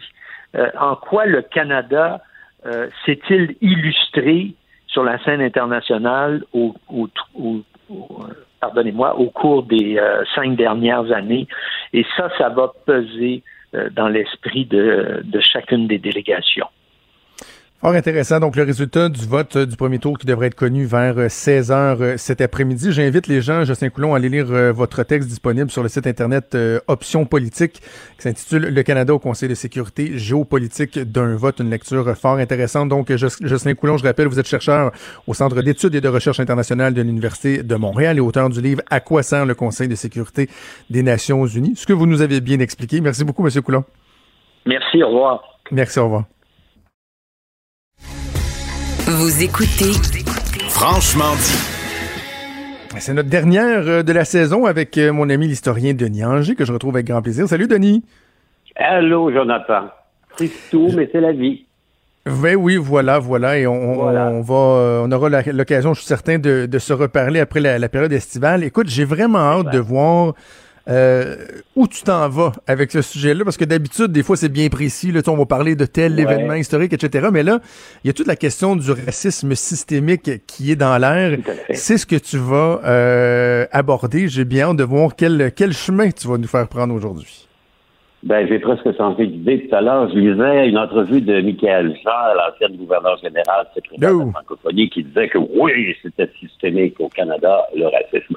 Ben, Jonathan, je pense qu'avant de parler de racisme systémique ou pas, on doit essayer de voir c'est quoi systémique. Ça vient du mot système. Donc, le racisme érigé en système. Donc, pour qu'il y ait un système, faut qu'il y ait un cadre, hein, faut qu'il y ait des protocoles, faut qu'il y ait une organisation, faut qu'il y ait une application, il faut vraiment quelque chose de systématique. Or, lorsqu'on parle du Québec et du Canada, je pense pas qu'on puisse parler de racisme systémique à l'endroit notamment des Québécois qui sont euh, d'origine africaine, hein, la population noire. Il n'y a pas de système ici, ni même au Canada, qui peut ressembler à de grands, de grands systèmes qu'on a connus dans le passé. Par exemple, le- le- l'esclavage, c'était érigé en système. Euh, la dernière fois qu'on a eu du racisme systémique, c'était en Nouvelle-France, vers 1890. Le roi de France, qui s'appelait Louis XIV, avait décrété ce qu'on appelait le Code noir. C'était un code dans lequel on régissait, bon, les dispositions, les esclaves, leurs droits, les droits qu'ils avaient, les droits qu'ils n'avaient pas. Il faut dire qu'il n'y en avait pas beaucoup de droits à l'époque. Donc ça, c'était systémique. Évidemment, on peut penser aux États-Unis d'Amérique, que le régime d'avant la guerre civile américaine, c'est un régime raciste systémique. Donc, vous êtes noir. Il y a même une, une loi en Virginie qui décrète vers 1680 que un enfant né d'un père blanc et d'une mère noire est considéré comme noir. On dit tout dépend du ventre, le ventre de la mère. Donc, c'est assez curieux parce que il y a 50% de blanc là-dedans. Premier système épouvantable, hein, qui est aboli avec évidemment la proclamation d'émancipation par Abraham Lincoln. C'est remplacé quelques années après parce que ce qu'on va appeler la ségrégation raciale. On dit, ça c'est aussi un système. La ségrégation, c'est vous dites, les blancs d'un côté, les noirs de l'autre. On, on se souviendra peut-être des images dans le sud des États-Unis, un peu partout dans le monde, white only, hein, les toilettes réservées aux blancs, les autres sont pour les personnes de couleur. Ça, c'est ce qu'on appelle la ségrégation. Les écoles noires, les écoles blanches, les hôpitaux noirs, les hôpitaux blancs. Un système qui va être cassé en 1964, à l'époque du président Johnson. On dit non, non, on ne peut plus faire de ségrégation raciale. Pas rien qu'aux États-Unis, il y en a eu un peu partout à travers le monde, mais on connaît mieux l'exemple américain. C'est remplacer ça par un autre système qu'on appelle la discrimination raciale. Donc, euh, mhm. discriminer en raison de ta race, possibilité d'emploi, ouverture. Euh, mais il faut que ce soit systémique, il faut que ce soit appliqué selon vraiment un système. On peut penser qu'au Canada, discrimination raciale n'est pas systémique, mais elle existe. Hein. Vous savez, pendant très longtemps, euh, les personnes qui avaient, personnes de couleur, avaient toujours plus de difficultés à trouver un emploi, à être acceptées, subissaient la discrimination. Elle est encore là aujourd'hui dans certaines catégories. C'est pas généralisé, mais honnêtement, il y a encore des Québécois, des Québécoises aujourd'hui qui sont racistes d'une certaine manière par rapport à nos concitoyens d'origine euh, ethnique différente. Mais c'est pas vraiment systémique. Autre cas, le, ce qu'on appelle les ghettos, on s'en souviendra, ben, par exemple les Juifs. En Europe, à travers tout le Moyen Âge jusqu'à récemment, ils étaient parqués dans des ghettos. Un ghetto, c'est un quartier, parfois avec un mur d'enceinte dont on ne pouvait pas sortir. C'est aussi une forme de racisme systémique. Mais ça n'a pas existé ici les ghettos que l'on connaît ici sont plutôt des ghettos volontaires. Donc, les gens arrivent, ça dans une communauté, dans un quartier. Je pense notamment à la communauté assidique qui se trouve à Montréal. On en a à Boisbriand, on en a à Outremont. Donc, ils se sont créés un lieu. Et c'est pas systémique. Donc, euh, sûr d'appliquer le mot systémique au type de racisme que l'on vit ici au Québec et au Canada. Et en ce sens, je pense davantage vers l'interprétation qu'en fait François Legault, que dans celle qu'en fait Michael Jean. Cependant, il y a eu des cas dans notre histoire de part où on a eu ça, du racisme systémique au Canada. Deux exemples. Le premier, les Chinois. Lorsqu'on a construit des grands chemins de fer, hein, on avait le, Transcanadien, le Pacifique canadien, on avait besoin de main-d'œuvre. Donc, on a importé de Chine des travailleurs manuels, nombreux, dizaines de milliers, qui sont venus ici. Ben, à leur endroit, il y avait vraiment un racisme systémique. C'est-à-dire que eux, par exemple, pouvaient pas se marier, ils pouvaient pas amener leur épouse, ils ne pouvaient s'installer, ils ne pouvaient voter. Donc, ils étaient encadrés, c'était précis. Et on avait même ce qu'on appelait une taxe sur la tête. Donc, chaque Chinois qui voulait venir travailler au Canada devait payer une taxe d'admission. Et à l'époque, c'était 100 dollars. Quand je vous rappelle qu'en 1900, le salaire, c'est un dollar par jour, ça fait quand même une grosse taxe d'admission. Ça, c'est vraiment un cas de racisme systémique. Un système. L'autre cas, et lui, il est plus profond et il fait plus, mal. Les Premières Nations. Les Premières Nations sont, depuis la loi des Indiens de Johnny MacDonald, dont la cule de rose les statues par les temps qui courent, ben, c'est un racisme systémique parce que les Amérindiens, les Premières Nations canadiennes, n'ont pas le droit de vote, sont parqués dans des réserves. On a dressé à leur endroit toute une liste de choses d'obligations Hein? Et on a même décrété la création des pensionnats des écoles autochtones. On a arraché des enfants à leur famille. Ça, c'est un cas de discrimination systémique. Donc, au Canada, je dirais qu'il y a probablement ça. Pire que pire que pire que pire, bien évidemment, il faut aller en Afrique du Sud avec ce qu'on a appelé l'apartheid. L'apartheid, c'est non seulement euh, tu ne veux pas aller au même endroit, tu ne travailles pas, même école, même hôpital, mais en plus, tu n'es même pas un citoyen du pays on avait créé ce qu'on appelait à l'époque des banques temps, donc des espèces de des enclaves qui n'étaient pas considérées comme étant dans le territoire de l'Afrique du Sud, donc les gens étaient parqués là-dedans. Évidemment, on les faisait sortir pour travailler dans les mines, travailler comme domestiques, travailler comme petites mains, mais ils devaient rentrer dans leur bantoustan le soir, sous peine d'arrestation et d'incarcération.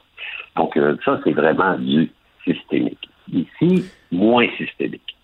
Mais Là-dessus, on diverge un peu d'opinion, puis c'est intéressant d'entendre l'avis de l'historien parce que, euh, bon, tu, soulèves des, exemples qui sont euh, qui sont frappants, là, qui sont euh, très, très, très évocateurs, mais en même temps, puis là, je, m'en viens vraiment au, ras des pâquerettes, là, mais ça fait des années que j'ai moi-même inventé une expression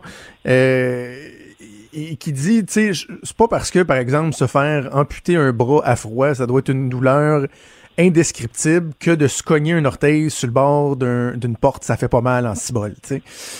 Donc, je, comprends que les, les, exemples que tu donnes, si on parle euh, des Juifs, si on parle de la ségrégation raciale, ce sont des, des, des, époques qui sont euh, épouvantables, des moments sombres de notre histoire. Mais en même temps, tu sais, Denis, toi et moi, on, on, s'est jamais fait interpeller en voiture pour des, des vérifications aléatoires dont on se demande un peu pourquoi euh, on fait l'objet de ça. Tu sais, on regarde les, les chiffres en emploi, les gens qui cherchent des, des loyers, puis on se dit, est-ce que c'est la même chose que les l'époque de la ségrégation raciale, euh, bon, par exemple, aux États-Unis, non, absolument pas, mais en même temps, euh, il y, a un problème qui existe et qui, au sein d'un système, semble euh, pratiquement systématiquement ou de façon régulière désavantager les gens qui sont pas des mêmes de, qui sont des communautés culturelles ou qui n'ont pas la même couleur de peau que la majorité par exemple au Québec. Donc tu sais j'ai de la misère, moi, à, rejeter du revers de la main cette possibilité-là. Je ne le rejette pas. Je dis qu'il existe du racisme. Ben, le profilage racial, par exemple. On l'évoquait, euh, Jonathan. Vous êtes dans un parc à Montréal et vous avez trois fois plus de chances d'être interpellé par les policiers si vous êtes une personne de couleur que si vous êtes un blanc. C'est clair. Vous faites arrêter euh, par une voiture, il y aura une méfiance euh, particulière si vous êtes. Ça, c'est du profilage racial. C'est c'est condamnable, c'est épouvantable, c'est une forme de racisme. Je ne dis pas qu'il n'y a pas de racisme au Québec. Il y en a, il y en a systématiquement. Il y a même, tu sais, il y a encore des gens qui ont des, trois d'esprit. À l'époque, on n'avait même pas le droit de marier, on appelait ça un mariage mixte. Hein. Donc, euh, d'abord, les catholiques ne pouvaient pas marier, les protestants, mais il n'y avait pas de, il y avait pas de règles. C'était une tradition, même chose. Lorsque quelqu'un arrivait, un noir, une blanche mariée, ça créait un inconfort. C'est vrai mais c'était pas un système. Par exemple, en Caroline du Nord, en 1980, c'est pas, ça fait pas longtemps, là, il y avait une loi de l'État qui interdisait les mariages entre un noir et une blanche ou vice-versa. Et si vous aviez euh, la, comment dire, la, chance ou la peine de tomber en amour avec quelqu'un, vous deviez aller vous marier à l'extérieur de l'État sous peine d'être poursuivi et d'acquérir des peines d'emprisonnement. Il y a ici, évidemment, depuis toujours une méfiance. Hein? C'est de la xénophobie, la crainte de l'étranger. Puis si en plus l'étranger, il est facile à reconnaître parce que la peau est plus foncée, plus cuivrée, plus jaune, plus noire, ben c'est sûr. Mais on ne peut pas dire que ici, de manière systématique, il y a un encadrement législatif et réglementaire qui dit les blancs d'un côté, les jaunes d'un côté, les rouges par-ci ou hmm. les noirs par-là. Il y a évidemment ce vieux fond, ce relent de vieux racisme qui est déplorable, qui est, constaté presque tous les jours. Mais on est une des sociétés, euh, vous savez, quand les Noirs américains s'enfuyaient de l'esclavage, ils s'en venaient où? Ils venaient au Canada.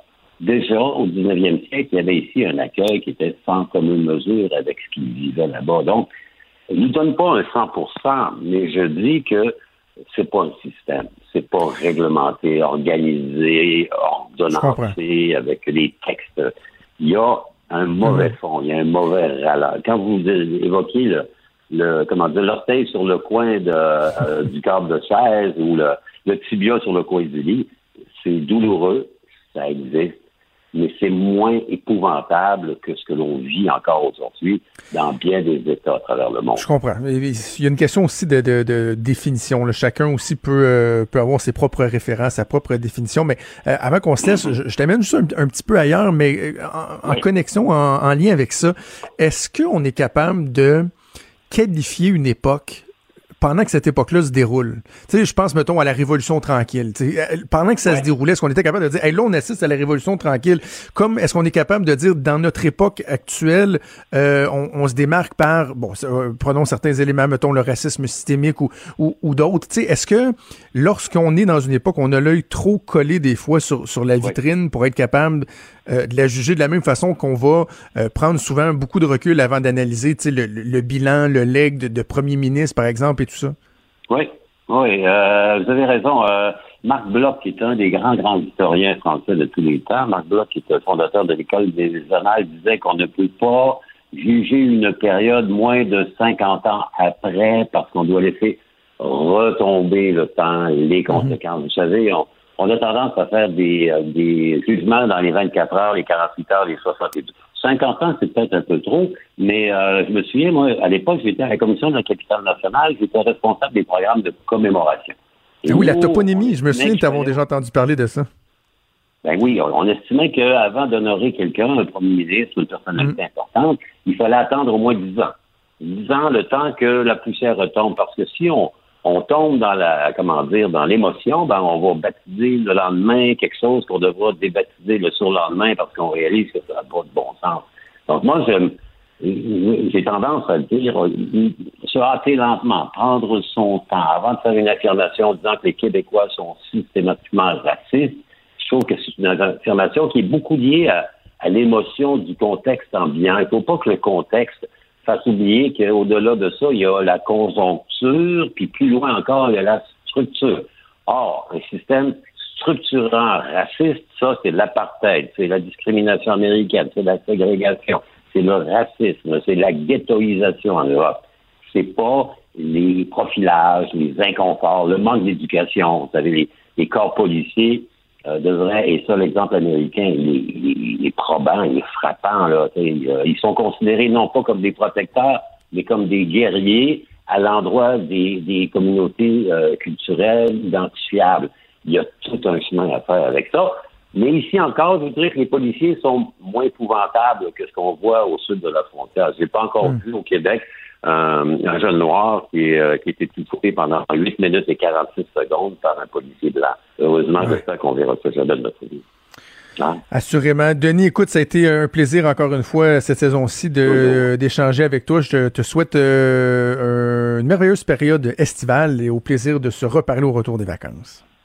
À toi et au tien, euh, Jonathan, plein de plaisir, plein de découvertes, bon déconfinement, on redécouvre le Québec, puis on te dit à la revoyure. Hein? À revoyure, cher Denis. Salut. Pendant que votre attention est centrée sur vos urgences du matin, vos réunions d'affaires du midi, votre retour à la maison ou votre emploi du soir, celle de Desjardins Entreprises est centrée sur plus de 400 000 entreprises à toute heure du jour. Grâce à notre connaissance des secteurs d'activité et à notre accompagnement spécialisé, nous aidons les entrepreneurs à relever chaque défi pour qu'ils puissent rester centrés sur ce qui compte, le développement de leur entreprise.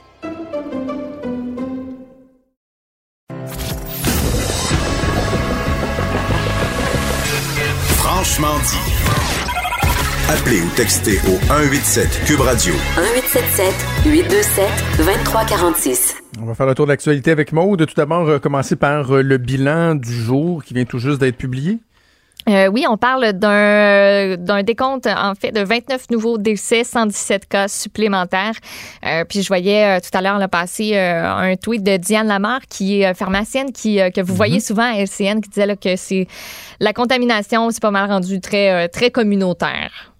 Ah oui? Selon les chiffres, ouais, selon les chiffres qu'elle partageait. Il faudrait que je retrouve le tweet, là, mais je trouvais ça, je la trouve très intéressante et très pertinente par ailleurs euh, à LCN. Très bonne, très bonne vulgarisatrice. Mm-hmm. Mais il me semble, mais ça fait plusieurs jours qu'on nous dit qu'il n'y a pas vraiment eu de contamination communautaire soutenue. Que... Ben écoute, regarde, j'ai les chiffres, j'ai les chiffres devant moi. Là. Donc, le 12 juin, on parlait de 158 nouveaux cas. 13 seulement étaient en CHSLD, 4 en RPA, donc 141 en communauté. Euh, le, le 13, on parle sur les 128 nouveaux cas, seulement 3 en CHSLD et le reste étant en communauté. Puis euh, le 14... OK, je comprends. Un en CHSLD seulement sur les nouveaux Je comprends. Mais le docteur Arruda, qui lui va sûrement dire que lui, lorsqu'il parle de contamination communautaire, il va parler de contamination communautaire soutenue. Donc, à quelle, une centaine de cas détectés, mm-hmm. oui, je comprends ce que, ce que Diana Amand veut dire, c'est dans la communauté, non pas, par exemple, dans les établissements de santé. Mais il n'y a pas de l'air, en tout cas, pour l'instant, il n'y a pas euh, un effet d'éclosion, euh, marqué, si on veut. Euh, les chiffres qui se, qui se maintiennent. OK, bon. Eh, sinon, euh, nouvelle qui était fort attendue, euh, des annonces faites par justement le docteur Arruda et la ministre responsable des sports, Isabelle Charret. Il y a des enfants, il y a des parents qui vont être très, très, très contents.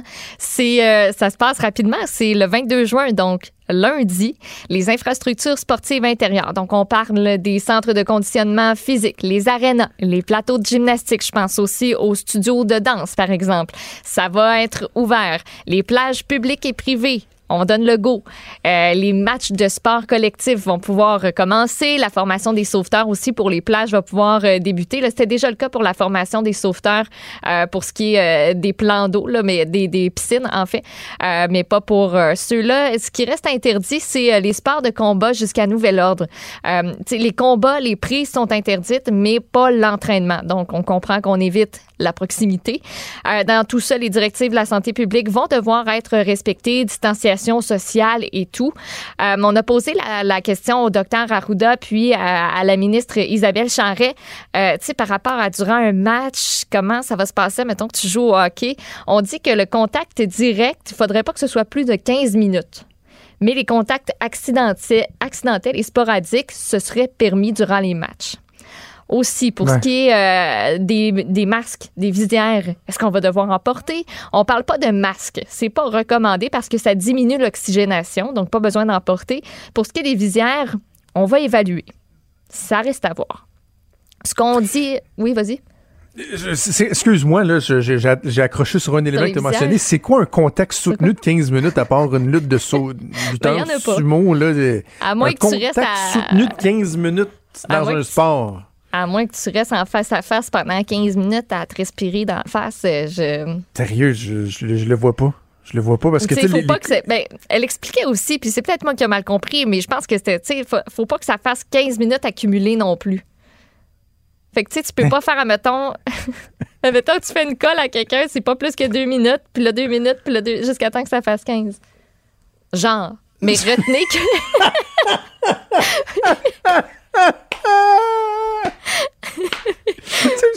souvent, tu vas voir, là, entre autres au soccer, l'arbitre a tout le temps son petit carnet. Parce qu'il prend, il prend en note le temps qui a été perdu pour le rajouter à la fin du cadre. Ce que j'ai jamais compris. Là, une game de soccer, c'est pas un temps prédéfini. Là, c'est selon le jugement de l'arbitre avec le temps qui a été perdu. Mais là, il va avoir comme un autre carnet où il va, il va évaluer les contacts physiques, la durée. Oh! Attends, le 11 je, je, je, je, moi pourquoi je le fais à la française, excuse-moi. Je là, mais... Oh, attends, là, le 17, le 18. Le, non, le 17 et le 21, là. Oh, là, ça, c'est 5, 6, 7. Là, on est rendu à 8 secondes là, de contact. Et là, j'ajoute ça au contact précédent. On est rendu à 40, 47 secondes. Oh, attention, là, les mecs. ça m'étonnerait que ça se passe de même. Il va ajouter. Mais non, ça se fait pas, là. Mais oui, ben. ben mais, mais, mais, je vois, j'imagine, la, ça doit viser comme la MMA. Euh, là, on était pas mal questionné sur les matchs de hockey, de volleyball, de, tu sais, ce genre ben de trucs. Mais les matchs de hockey, il y a des. Parce que moi, je lisais ce matin, puis je me disais, bon, j'avais lu trois secondes. Mhm. de contact accidentel. Fait que là, je me disais, ben, ça va peut-être changer que lorsque deux joueurs se battent pour la POC dans le coin, euh, au bout de trois secondes, l'arbitre va faire, va siffler, on reprend le jeu. Plutôt que des fois, ça dure 20-30 secondes, puis ça mène à rien. Là. Ça rentre dans contact euh, accidentel et sporadique, j'imagine. C'est ça. OK. Euh, et euh, on, disait en fait que le, haut tour, les alentours, ce serait ça qui serait le plus à surveiller plutôt que la technicalité des matchs comme on vient de, se jaser. Donc les joueurs sur le banc, la bonne distanciation, le contact avec l'entraîneur, aussi les spectateurs dans les estrades, s'assurer qu'on respecte le bon 2 mètres ou le 1 mètre ou le 1.5 ou en tout cas on est mêlé. Euh, les vestiaires. Ça a peut-être mhm. l'air un peu niaiseux, mais on, lui a posé la question au docteur Arruda, qu'est-ce qu'on fait avec les vestiaires? On peut l'écouter. Les vestiaires ne sont pas interdits, mais on va devoir avoir des distanciations adéquates, donc il risque d'avoir moins de vestiaires de disponibles. Donc, si vous pouvez partir avec votre vêtement de sport euh, de la maison et puis euh, pas avoir à utiliser le vestiaire, ben ça va déjà permettre à quelqu'un d'autre qui peut pas pour toutes sortes de raisons le faire. Puis, mais puis si vous pouvez après ça aussi prendre votre douche à la maison en revenant, ça va moins euh, avoir d'impact sur les unités sanitaires. Ça va sentir les petits oui-oui. Ça va sentir les petits oui-oui. Parce que là, tu sais, il y a, deux, y a la notion du vestiaire, mettons, sportif, là, où tu te changes ou quoi que ce soit. Si t'es capable d'arriver avec tes shorts et ta camisole, vas-y. Mais, tu sais, dans les sports, moi, je pense, par exemple, dans le, le, hockey mineur, là, écoute, les jeunes sont cordés dans la chambre, sont, non, mais sont, sont détrempés, mais ils sont assis un par-dessus l'autre dans, dans, chambre tellement. Euh, des fois, même, ils demandent aux parents, ils, rendus un certain âge, rentrez plus dans la chambre. Il y a, trop de monde. Mm. Fait que là, euh, tu sais, au hockey, vont-tu nous dire, ben, arrivez avec votre équipement le plus possible? Tu sais, moi, le, mon gars, quand il y a des pratiques à 6 h, 7 h le matin, je l'habille à la maison, il y aurait juste les patins à mettre rendus là pour se garder du temps, mais lorsqu'il y a des parties, ils doivent arriver 45 minutes d'avance parce que ils veulent que les joueurs soient ensemble, faire un plan de Ah match, ouais. faire des échauffements, s'habiller, tout ça. Est-ce que ça, ça va être revu? C'est un compromis tout à fait acceptable. là. Ouais. Je suis pas en train de, de- de- de le dénoncer, mais j'ai hâte de voir comment on va, on va gérer ça. Est-ce qu'ils vont ouvrir plus de chambres pour les joueurs? On va y aller Euh, un à la fois. euh, ben, pas un à la fois, là, mais par plus petit groupe, peut-être, je sais Ouais. pas. Euh, puis j'évoquais les règles de distanciation. Comme quoi, tu sais, il y a- il y, a beaucoup de gens qui disaient bon, on est un peu mêlés, va-tu falloir traîner notre galon à mesurer? Mm-hmm. On a questionné le docteur Arruda là-dessus, on peut écouter sa réponse. Un, c'est clair qu'il fallait absolument aller à un mètre pour les enfants, puis même à moins que ça, peut-être éventuellement avec les bulles, puis ça, c'est compliqué. Puis ça, ça va être géré, je vous dirais, par le milieu scolaire, par les camps de jour, par les établissements, par les employés et, et les, euh, les, les gens de ces milieux-là. Le 1.5, ça va être géré par les théâtres. Dans le fond, vous allez arriver dans le théâtre, il va y avoir des bancs, vous pouvez pas vous asseoir, puis vous allez vous retrouver avec des bancs de trois personnes, après ça, des bancs. Fait que dans le fond, ça, ça va être géré par ça. Le message pour le monde, s'ils veulent être bien simple, c'est deux mètres. C'est pas compliqué, c'est deux mètres. Fait que le monde va vous gérer, puis vous gérez-vous, vous gardez deux mètres. C'est ça un peu, Euh, c'est- c'est les gens vont vous gérer. Vous n'aurez pas Oh, besoin ouais. de vous gérer. Non, non, c'est ça. Je pense que c'est ce que je disais un peu plus tôt cette semaine. À un moment donné, toutes ces règles-là vont établir une espèce d'organisation sociale de gros bon sens Mhm. où il y en a qui vont exagérer, il y en a qui vont être... Euh, euh, je cherche... Mon Dieu. J'aimerais Tu sais, tu pouvoir cherches t'aider. un mot, il y en a qui vont... qui Bref, qui vont avoir des lacunes dans leur application. Hey, je cherche vraiment un mot. Pas, ça, ça me gosse. Oui, Mais euh, je reviens juste un instant, là. euh, bravo à Frédéric McCall. là. Donc, c'était l'anniversaire hier. Je voulais dire à la fin du show, on a comme eu un problème technique à la fin du show. Euh, je lui ai écrit par la suite pour lui dire, mais quand même, euh, bonne fête en retard, Fred. Euh, dans les cas où, mettons, au hockey, là, t'as un joueur qui est désigné pour être d'un short de l'autre. Tu un joueur défensif qui va marquer un joueur offensif. Au soccer aussi, t'as ça. C'est peut-être là, là qu'il va falloir comptabiliser le temps qui passe. Peut-être. Mais non, ça n'a pas de bon sens. On vient ça de les bords, mais non? Hey, toi, je te check, là, depuis la première période que euh, tu suis le petit, euh, le petit numéro 13, là. Euh, fait trop longtemps, là. Lâche-moi ça, j'ai comptabilisé ça, puis bout à bout, t'approches le 15 minutes. Vraiment du fun avec cette Ça va notion-là. créer des 15 nouveaux minutes, emplois, tu sais, vu que l'arbitre, il y a d'autres choses, euh, d'autres chats à fouetter. Et si, bon, il va y avoir plus d'arbitres Hey. que, que de Hey. OK. Oui. Euh, prime dans les épiceries. Ça fait jaser, ça. Euh, bien faire épiceries qui retirent la prime avant? COVID? Ah oui, ça, oui, oui, un tout, sur un tout petit dernière heure, là, Justin Trudeau qui annonce la Ouais. mise à, euh, à jour économique pour le 8 juillet. Ah, Ah ben, Caroline. 8 juillet, on va savoir à quel point on est dans la schnoutise. Oui, parlons Au fédéral. OK, 8 juillet, donc la mise à jour économique. Mais donc, euh, les primes dans les épiceries, euh, de ce que je comprends, et tu vas nous l'expliquer, il y a des gens qui les retirent, mais c'est parce qu'à un moment donné, il va, va falloir aussi se poser la question pendant combien de temps qu'on maintient toutes ces sites de primes-là, là, à gauche et à droite. là? Exactement. En fait, les grands patrons des chaînes d'épicerie canadiennes ont, en l'espace de 24 heures, pas mal toutes les épiceries propriétaires des bannières Métro, Métro Super C, Adonis, Jean Coutu, Lobla, qui regroupe Maxi, Provigo, Pharmaprix, Empire, c'est IGA et Rachel Berry, ont annoncé que Bing Bang, nous autres, la prime de 2 piastres qui a été mise en place au début de la pandémie, euh, ce sera la fin. Eh bien, il y a les parlementaires qui suite à l'abolition complètement subite de cette prime-là, disent ben vous allez devoir rendre des comptes, s'il vous plaît. Pourquoi vous avez pris cette décision-là maintenant? Il y a un député libéral qui a proposé de convoquer les représentants de ces entreprises-là pour qu'ils s'expliquent. C'est le député libéral torontois Nathaniel Erskine-Smith. Aïe, aïe, c'est comme une hésitation. Hein? Une suite. tu sais, ils nous disent à l'école, tu sais, quand vous voyez un nom que vous connaissez pas, tu sais, prononcez-le avant. Mettons, pas pour la première fois quand vous allez en onde, ben je l'ai pas fait. C'est ça que ça donne. Donc, euh, Monsieur Nathaniel, appelons-le comme ça, il a rappelé qu'il y a plusieurs Canadiens euh, qui peinent toujours à joindre les deux bouts à l'heure actuelle. Puis, euh, ces travailleurs-là sont souvent, ont souvent mis leur santé dans les derniers temps à risque pour que tout le monde puisse se nourrir, puisse aller à l'épicerie. Euh, les profits de la plupart des grandes chaînes d'épicerie, en plus, ont augmenté. Arrête de me rire d'en face, c'est chien. Je me dis que toi aussi, t'avais de la misère à joindre les deux bouts de son nom de famille.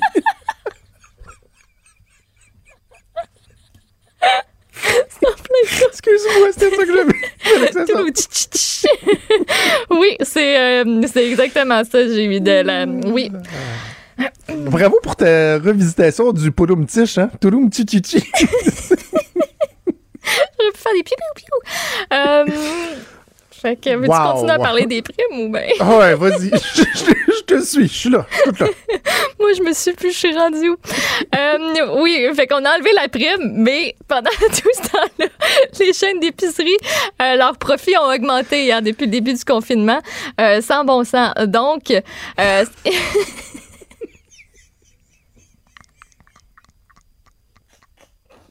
suis capable. Il va y avoir une motion qui va être débattue demain au comité de l'innovation, des sciences et des technologies, toi chose. On s'attend à ce que ce soit adopté parce qu'on a l'appui des députés du Parti conservateur et du NPD. Et il y a Alexandre Paul qui a dit couper le bonnet de deux piastres. Je trouve ça cheap en tabarouette. OK, faudrait dire au, au député euh, Nathan Schkerker. Je peux te le redire si tu veux. Nathaniel Erskine Smith. Erskine Smith. Non, Euh, Erskine Smith. Ers- Erskine Smith, qui lui se demande pourquoi là, les épiciers ont fait ça. Ben, moi, je vais lui répondre euh, au député. C'est que les épiciers, c'est pas le gouvernement fédéral libéral qui peut dépenser sans compter de l'argent qu'il n'a pas. Et endetté, endetté, tu sais, en se disant, les générations futures, on s'en sac, ils seront prêts avec la dette, puis ils rembourseront. Tu sais, c'est pas à banque à Tidjo Violon, là, les épiciers. Je comprends qu'ils font des bonnes affaires, là, mais les dépenses supplémentaires, il y en a eu en tabarouette. Puis c'est parce qu'à un moment donné, moi, je, je- je- je le réitère, là, les primes, à bien des égards, particulièrement dans le milieu de la santé, mais dans les épiceries, au moment où à peu près personne voulait rester chez eux, et que les seules sorties qui s'autorisaient, c'était d'aller à l'épicerie, parce qu'à un moment donné, il faut bien que tu ailles t'acheter de la bouffe, puis tu, tu chassais le papier de toilette. Euh, ces gens-là, ils devaient être là, ils devaient être au poste. C'était normal qu'on leur donne une rétribution supplémentaire. Mais là, un moment donné, il, a- il devra avoir un bout à ça, là. Sais, comme il devra avoir un bout à la PCU, Justin Trudeau le comprend pas. Mais là, les épiciers, je compte, hey, deux piastres de l'heure de plus par employé, avec davantage d'employés à, de protection. à engager, l'équipement de protection, c'est un moment donné, là. euh, Vraiment, là, on va les convoquer, de- on va les convoquer devant un comité parlementaire, alors que là, on vient de renouveler la PCU pour huit semaines de plus, des dizaines de milliards de plus que ça va coûter. On est rendu à quoi 60, 70 milliards. On se fait frauder. Il y a du monde qui vont pas travailler. Les, les, les, les entrepreneurs hurlent que ça leur nuit. Ça, c'est pas grave. Ça, ça, c'est pas grave. On va, on va dépenser. Mais l'épicier, lui, qui dit, tu sais, là, un moment donné, le deux piastres, va falloir que, Alors, qu'il y, ça ait- un bout de à ça. Eux autres, c'est pas correct. Tu sais, sérieusement, là, vous, vous pouvez pas utiliser votre temps de façon plus euh, pertinente que ça. Hein? Bon, ça m'a fait du bien. Ça m'a remis. euh, oui. Méchant qui euh, écoute, tu veux-tu finir avec une dernière nouvelle, tiens? Je te... On est tellement pas obligé. On n'est pas obligé? Mais on- mais on peut y aller, va- ben, va- non, mais on va se garder ça pour la fin. Mais c'est quand même. On peut. On peut. Oui? Ah oui. Bon, vas-y. On est en retard, mais deux, trois minutes de plus, qu'est-ce que ça fait? Tantôt, on a du lousse, là. Ben, il est L'autre vacances ramassé avec un lousse de vraiment. 22 minutes, là. Qu'est-ce que tu veux? Rien. C'est pas pire. on est décimé en tabarouette. On est comment? On est dissipé. Di- décimé, Décimé. décimé. C'est comme ça, on est en train de mourir un peu, là. On va partir en pause. Je sais pas qu'est-ce qui se passe avec mon vocabulaire, mais non plus, ça. Ouais. Ça. on est dissipé. C'est ça que je cherchais. C'est pas grave. il y a plein- je, je le sais, il y a plein de monde qui sont crampés à nous écouter. Ben oui. Il y en a trois, quatre qui ont dit, mon Dieu, ils sont pas sérieux, je change de poste, mais tant mieux. Nous autres, on a du Nous fun. autres, on a du OK, fun. participation. Oui, participation, euh, ont sorti leur Oh, plus. attends, attends, attends, écoute, c'est vrai. Non, on- notre prochaine invité a une contrainte de temps. Fait que, Oh, regarde, on va ben, faire une pause. On se garde la nouvelle sur participation pour euh, participation pour euh, plus tard dans l'émission. On va reprendre notre Oui. souffle, notre sérieux. On fait une pause puis on revient. Bougez pas. Pendant que votre attention est centrée sur cette voix qui vous parle ici, ou encore là, tout près ici, très loin là-bas, Celle de Desjardins Entreprises est centrée sur plus de 400 000 entreprises partout autour de vous. Depuis plus de 120 ans, nos équipes dédiées accompagnent les entrepreneurs d'ici à chaque étape pour qu'ils puissent rester centrés sur ce qui compte, la croissance de leur entreprise.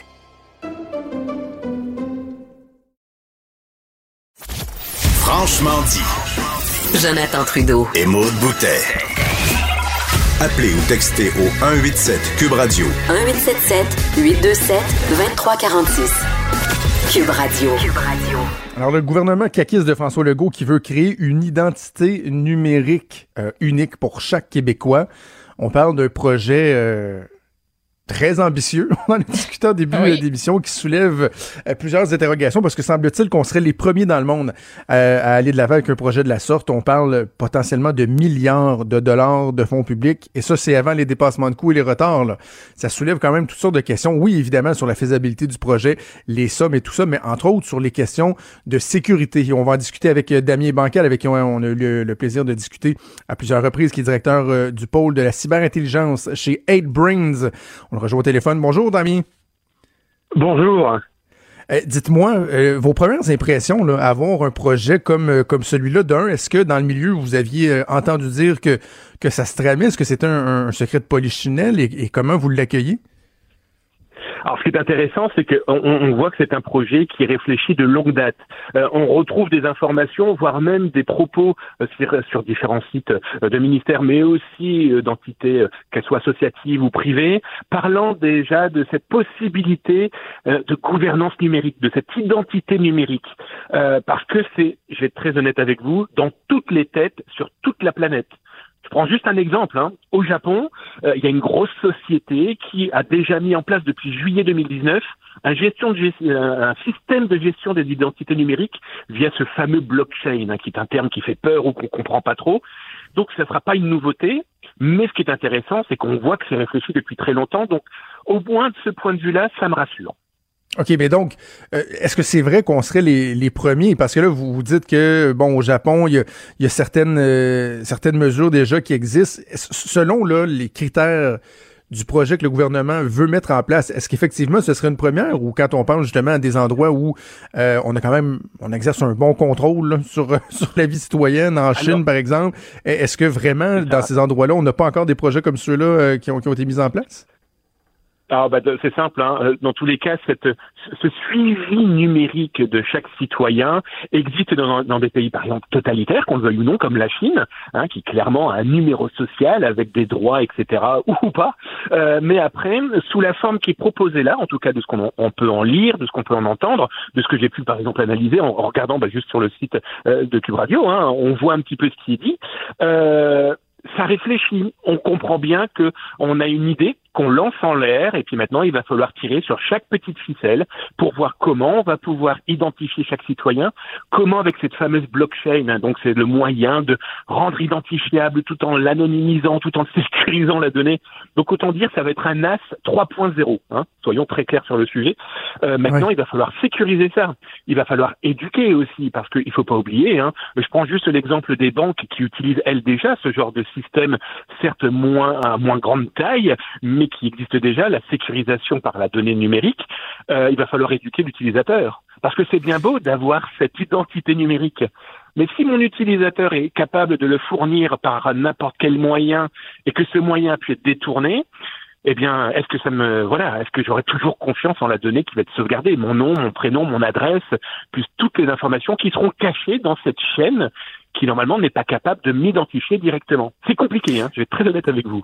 Je vais vouloir qu'on parle, euh, Damien, de la, de la chaîne de blocs du blockchain dans, dans quelques instants, mais juste avant, sur la pertinence du projet, je comprends qu'il y a des gens qui vont dire ben ça soulève des questions au niveau euh, de la protection des données, euh, du, du droit, euh, du droit à la vie privée, etc. Mais en même temps, je me dis, oui, on peut être cynique là, par rapport à la capacité ou sceptique par rapport à la capacité du Québec de mettre euh, de l'avant des, des projets comme celui-là, mais en même temps, ça semble être effectivement l'avenir. Ça semble être incontournable qu'à un moment donné, euh, on s'en va être avec notre pouce, avec nos yeux, avec notre voix, qu'on va pouvoir avoir accès à tous nos services. Vous disiez le, le NAS, notre numéro d'assurance sociale, euh, nouveau genre. Il reste qu'il y a une pertinence dans cette idée-là, dans ce concept-là. Non, mais je vais être très clair avec vous. Je trouve cette idée excellente parce qu'elle fait partie de demain, même d'aujourd'hui, de l'avenir, en tout cas de nos identités, de la protection de mon identité.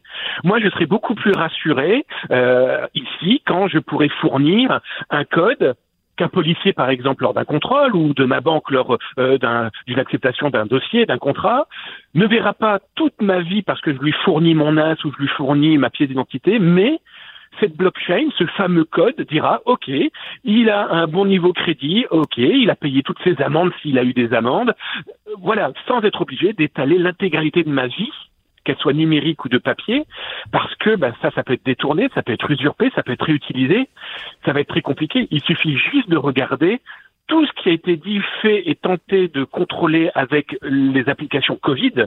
Alors imaginez avec le numérique dédié à 100% à nos vies numériques.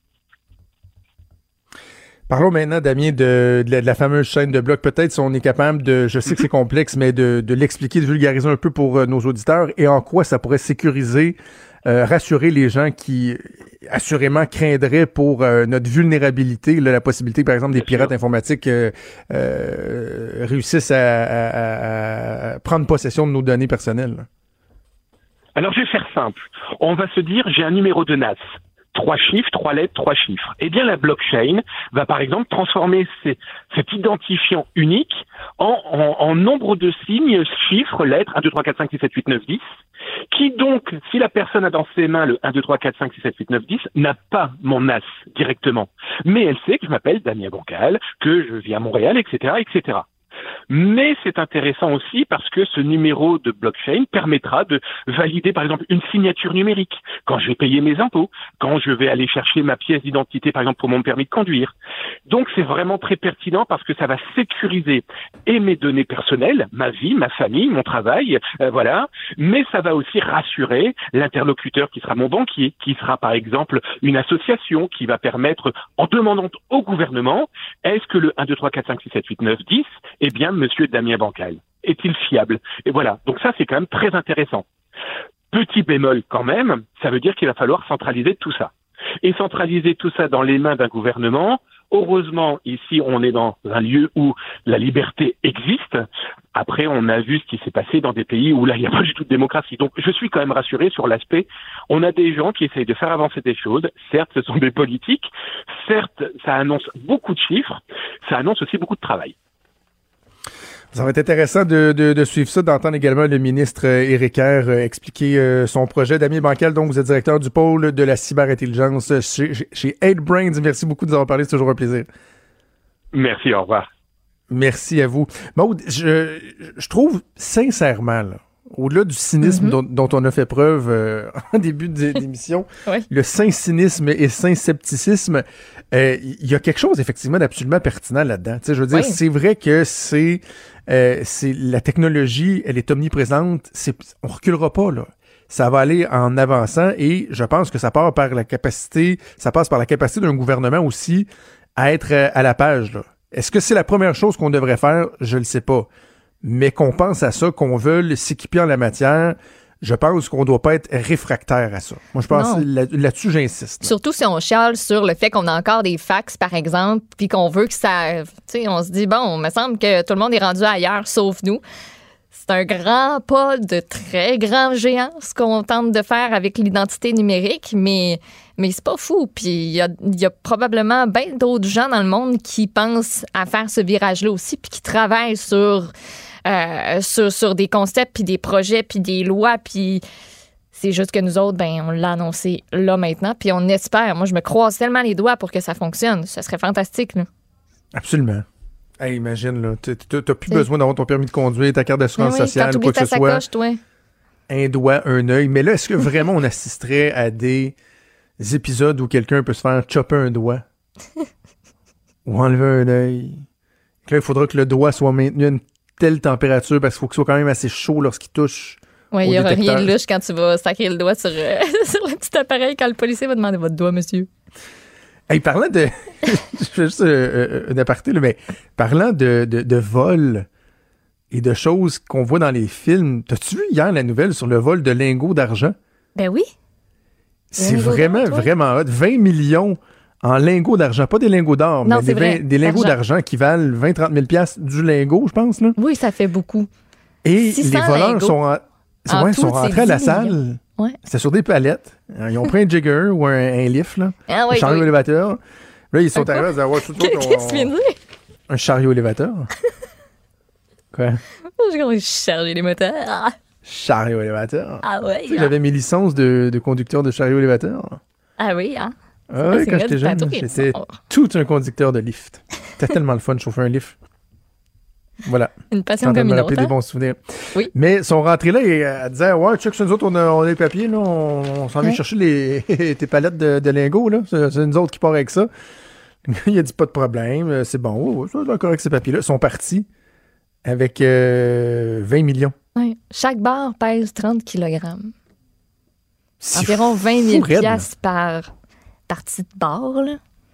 Puis eux 10 autres, ils ont millions, été capables. j'ai dit 20, 10 millions. Oui, 10 millions. Puis, tu sais, il faut que tu saches quoi faire. Il faut pas que ce soit nécessairement la première fois que tu essayes ça. faut que tu y ailles pensé en maudit. Puis, ce qui est le fun avec un lingot, c'est que ça laisse pas de traces. C'est ça qu'explique euh. Paul Laurier, qui est un ex-enquêteur au crime informatique de la Sûreté du Québec. Ça laisse pas de traces. Tu peux en disposer sur le marché. Là. Tu donnes ça à des bijoutiers. Tu fais des transactions en bitcoin. Ça ne laisse aucune trace. T'es juste pogné avec ça chez vous dans le sous-sol, là, mais tu sais, ça, c'est une autre affaire. Ça existe vraiment, là. Non, mais c'est ça. C'est pas juste dans les films, c'est ça. Ça existe vraiment, Ouais. lingot d'argent, lingot d'or, quelqu'un qui, était, qui, Ouais. qui met sur pied un plan pour les voler. Écoute, ça, la case parce que quand tu sors, quand tu sors de la bâtisse, là, Ouais. euh, tu peux pas te sauver en courant. Là. Non, faut, faut que ton plan ait été suffisamment efficace pour que la personne, 30 secondes après, pas un doute, puis elle sort dehors en courant parce que faut que tu mets ça dans un camion ou quelque chose. Là, tu, tu, tu, tu transportes pas ça comme tu veux. As-tu t'aies une écouté, fonderie euh, peut-être chez vous. As-tu écouté La Casa des Papels?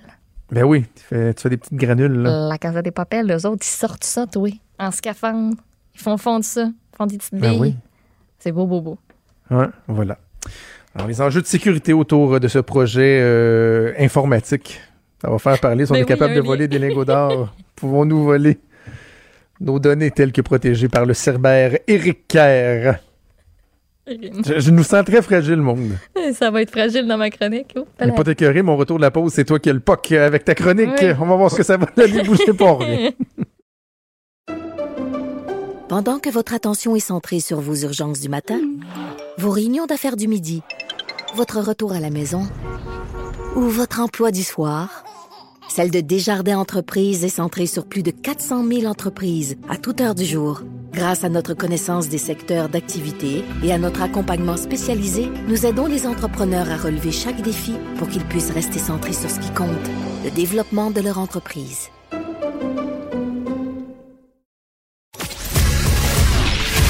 Il est franc et nuancé. Jonathan Trudeau. La politique lui coule dans les veines. Vous écoutez Franchement dit. I'm a free animal, free animal. I'm a free animal, free animal. Bon, qui commence comme à chaque semaine sa chronique avec une chanson. Qu'est-ce qu'on écoute? Je me, sens, je écoute- me sens vraiment comme Guy Lepage qui demande à. Qu'est-ce qu'on pense aujourd'hui? Qu'est-ce qu'on. qu'est-ce qu'on- C'est quoi dans son nom? qu'est-ce- qu'on écoute? Non, euh, Oh, c'est pas non, Manon, ça, ça c'est- m'énerve que- Mon Ouf. Dieu. Mm. De plateau de Tout le monde en parle, c'est. France? Ben non, c'est Manon. ça- non, Mais non, pas Manon? C'est celle qui est en régie. Manon pèse sur le piton, c'est celle qui est en régie. Peu importe. Bref. Euh, je, me, je me sens comme ça. Euh, Maude, qu'est- qu'est-ce qu'on écoute aujourd'hui, cette semaine, Maude? Alors, on écoute euh, un grand cru d'une année euh, passée dont je ne me rappelle. Je pense que c'est 2017, en fait. Donc, c'est Free Animal de Foreign Air. C'est pas nouveau comme chanson, mais j'ai écouté une série sur Netflix qui est justement du gars, vu qu'on vient de parler de la Casa des Papels, c'est le même gars qui a écrit la série White Lines, que je vous recommande chaudement sur Netflix. Et il y a une euh, playlist assez éclectique pour cette série-là. On mise beaucoup, beaucoup sur la musique parce que ça se passe à Ibiza. Et euh, ben, vous comprendrez, il y a beaucoup de techno, mais il y a aussi des sons le fun comme Free Animal. Ça m'a redonné le goût de l'ajouter à ma liste de lecture. Je vous la recommande. Très bon. Oui, c'est bon. bon. C'est le fun d'écouter. OK, tu as une série de sujets. Je veux juste euh, tout de suite te dire que euh, pour clore ta chronique, tu vas me dévoiler le nom de la nouvelle chandelle, chandelle de Gwyneth Paltrow. Tu veux-tu Je veux vraiment pas que tu le me dises savoir? tout de suite. Tu le veux? Oui, mais euh, je vais t'écouter assurément d'une oreille euh, très attentive pendant ta chronique, mais je vais essayer de cogiter aussi sur, selon moi, quel, quel, quel est le nom de, Ben, pour- de cette chandelle-là, OK? Pour t'enligner, puis pour garder un peu tout le monde accroché, là, tout le monde sur le Oui. bout de leur chaise. Euh, sa précédente chandelle avait fait beaucoup parler parce qu'elle s'appelait This Smells Like My Vagina. Ah mon Dieu, c'est là que je m'en allais en plus. Ben, c'est encore dans la même région. OK, bon, parfait. Donc, Alors, on va commencer. Écoute-moi pas, avec Eh, on va commencer avec un une. Floridienne qui a des regrets. Est-ce que c'est d'avoir acheté la chandelle euh, The Smells from My Vagina? Ou... Nope. C'est l'histoire d'une fille de Floride, une fille là, qui regrette sa sortie au bar du 6 juin. Pas parce qu'elle était trop saoule puis qu'elle a frenché à plus de pouvoir. Oh non. Erika Crisp, c'est une travailleuse de, de la santé de 40 ans. Elle a été déclarée positive à la COVID-19 après- après avoir passé une seule soirée dans un pub irlandais de Jacksonville Beach. Ça va être long, là. Ça va tellement. J'aurais pas dû dire son nom parce que j'ai... Les noms aujourd'hui, c'est... Non, non, c'est que je pense à la chandelle, excuse. Moi, j'ai eu un accrochage sur, euh, sur le nom Eric, Erika Crisp. Euh, c'était, sa, c'était sa première sortie à elle et ses amis. Elle dit qu'une quinzaine de ses amis ont également été déclarés positifs au nouveau coronavirus. C'était leur première sortie. Elle dit que ça doit être la loi de Murphy. Parce que tout ce qui...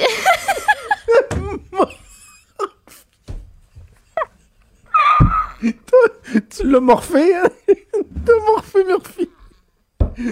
La loi de Murphy. La, la loi de Murphy.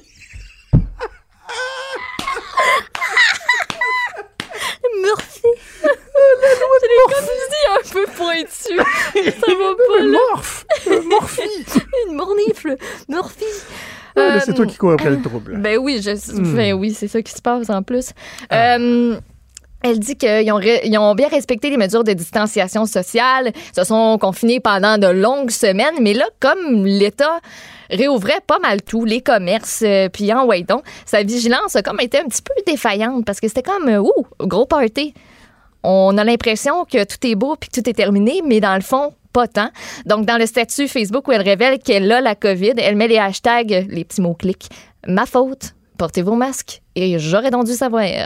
Parce qu'ils n'ont pas porté de masque, rien. Puis, euh, il y a même, le bar a été obligé de fermer parce qu'il y a plusieurs clients autres qu'elle et ses amis qui ont eu la COVID. Fait que t'as pas le choix de fermer, de désinfecter, puis de rouvrir par la suite.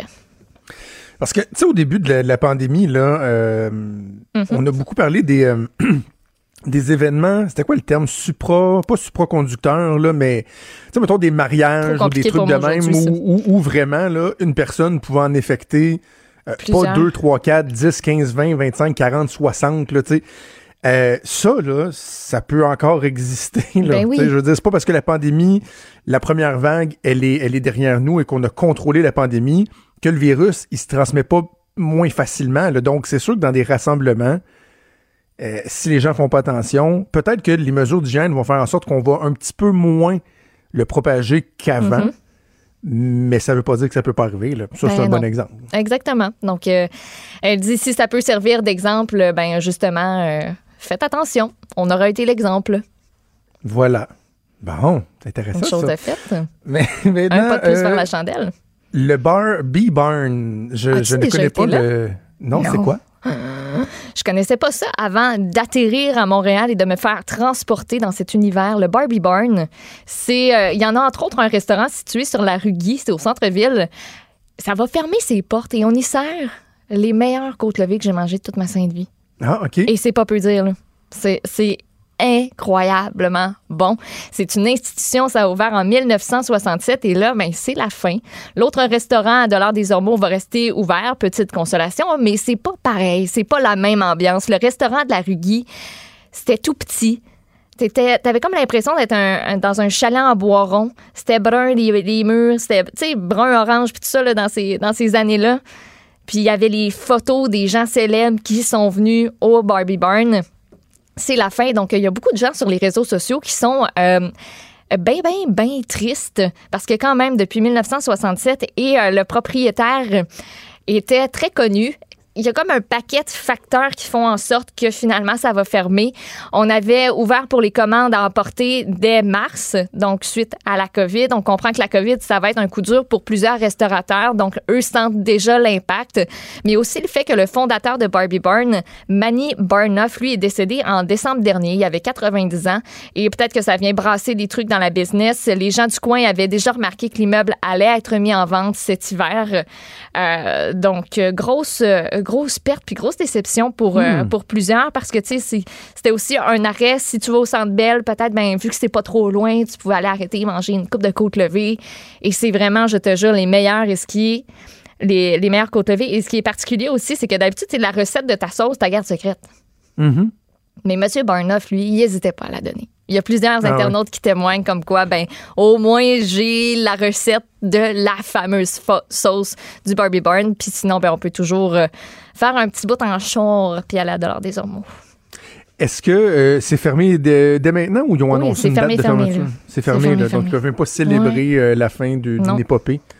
Ah, c'est dommage. C'est dommage. Mais on en voit de plus en plus, premièrement, des institutions Mhm. Ben qui oui. finissent par ne plus être capables de suivre euh, les nouvelles vagues de, de- de modernisation, euh, l'adaptation du milieu. Puis là, ben, en plus, avec un contexte économique qui est difficile, la COVID et tout ça, ben, euh, faudra pas surprendre d'en voir davantage. Là, euh, tu me parlais des... Est-ce que ça existe vraiment, ça, des visages de personnes disparues sur les bouteilles de lait? C'est Ça a ça déjà je- existé, là. Ben, c'est pour ça quand que je vais t'en parler. ça, là, mais... Moi, j'avais l'impression que ça se pouvait comme pu. Mais ça se peut finalement. Ça se peut. En Australie, c'est la police fédérale australienne qui, de nouveau, s'est tournée vers les bouteilles de lait pour euh, avoir un peu d'aide dans ses recherches. Donc, la police s'est associée au Centre national de coordination des personnes disparues et aussi à Canberra Milk. Ils ont imprimé les photos de 16 Australiens et Australiennes disparus sans laisser de traces. Euh, par exemple, une jeune maman disparue depuis 12 ans qui a laissé justement aucune trace, mais surtout a laissé derrière elle deux enfants qui étaient alors d'âge préscolaire. Donc, il y a plusieurs personnes, plusieurs cas qu'on met de l'avant. L'initiative a été lancée euh, hier. Ça va durer quatre semaines et les photos de ces 16 personnes-là vont être donc sur toutes les bouteilles de lait vendues sur le territoire de la capitale australienne. Tu te dis, ça marche-tu vraiment cette affaire-là? Ben, je croirais Ben, que oui. Ben, c'est pas pour rien qu'ils ont décidé d'étendre cette initiative-là parce que l'année dernière, il y a une campagne similaire qui a été lancée et qui a mis en vedette, euh, en vedette, peut-être pas le bon mot, là, mais qui, qui a mis de l'avant 12 personnes Ouais. disparues de la région de Canberra et ça a permis de localiser une personne, justement en Australie, qui était disparue. Euh, la police dit que ce sont des, des initiatives aussi comme celle-là qui rappellent aux gens que les personnes disparues, ben, tu sais, c'est des vraies personnes, ils ont des familles, on les cherche encore et c'est quelque chose dont il faut parler davantage. Tu sais, avec la bouteille de lait dans le milieu de la table, ben, ça peut susciter des conversations. Euh, ici, ça, ça, ça a-tu déjà existé? Ça a existé, j'ai regardé au Québec une fois. Il y a la presse qui avait euh, fait un article là-dessus, il y a trois ans, où on avait recensé le cas de Sab- Sébastien Métivier, 8 ans, qui Ben était oui. disparu le 1er novembre 1984 dans Chalagan Maisonneuve. Il est toujours recherché d'ailleurs. Sa photo, elle avait été imprimée sur plus de 250 000 cartons de lait agro-pur en juin 85. Puis ben aujourd'hui, euh, nos pagnes de lait, c'est un peu euh, nos réseaux sociaux, dans le fond. Ouais.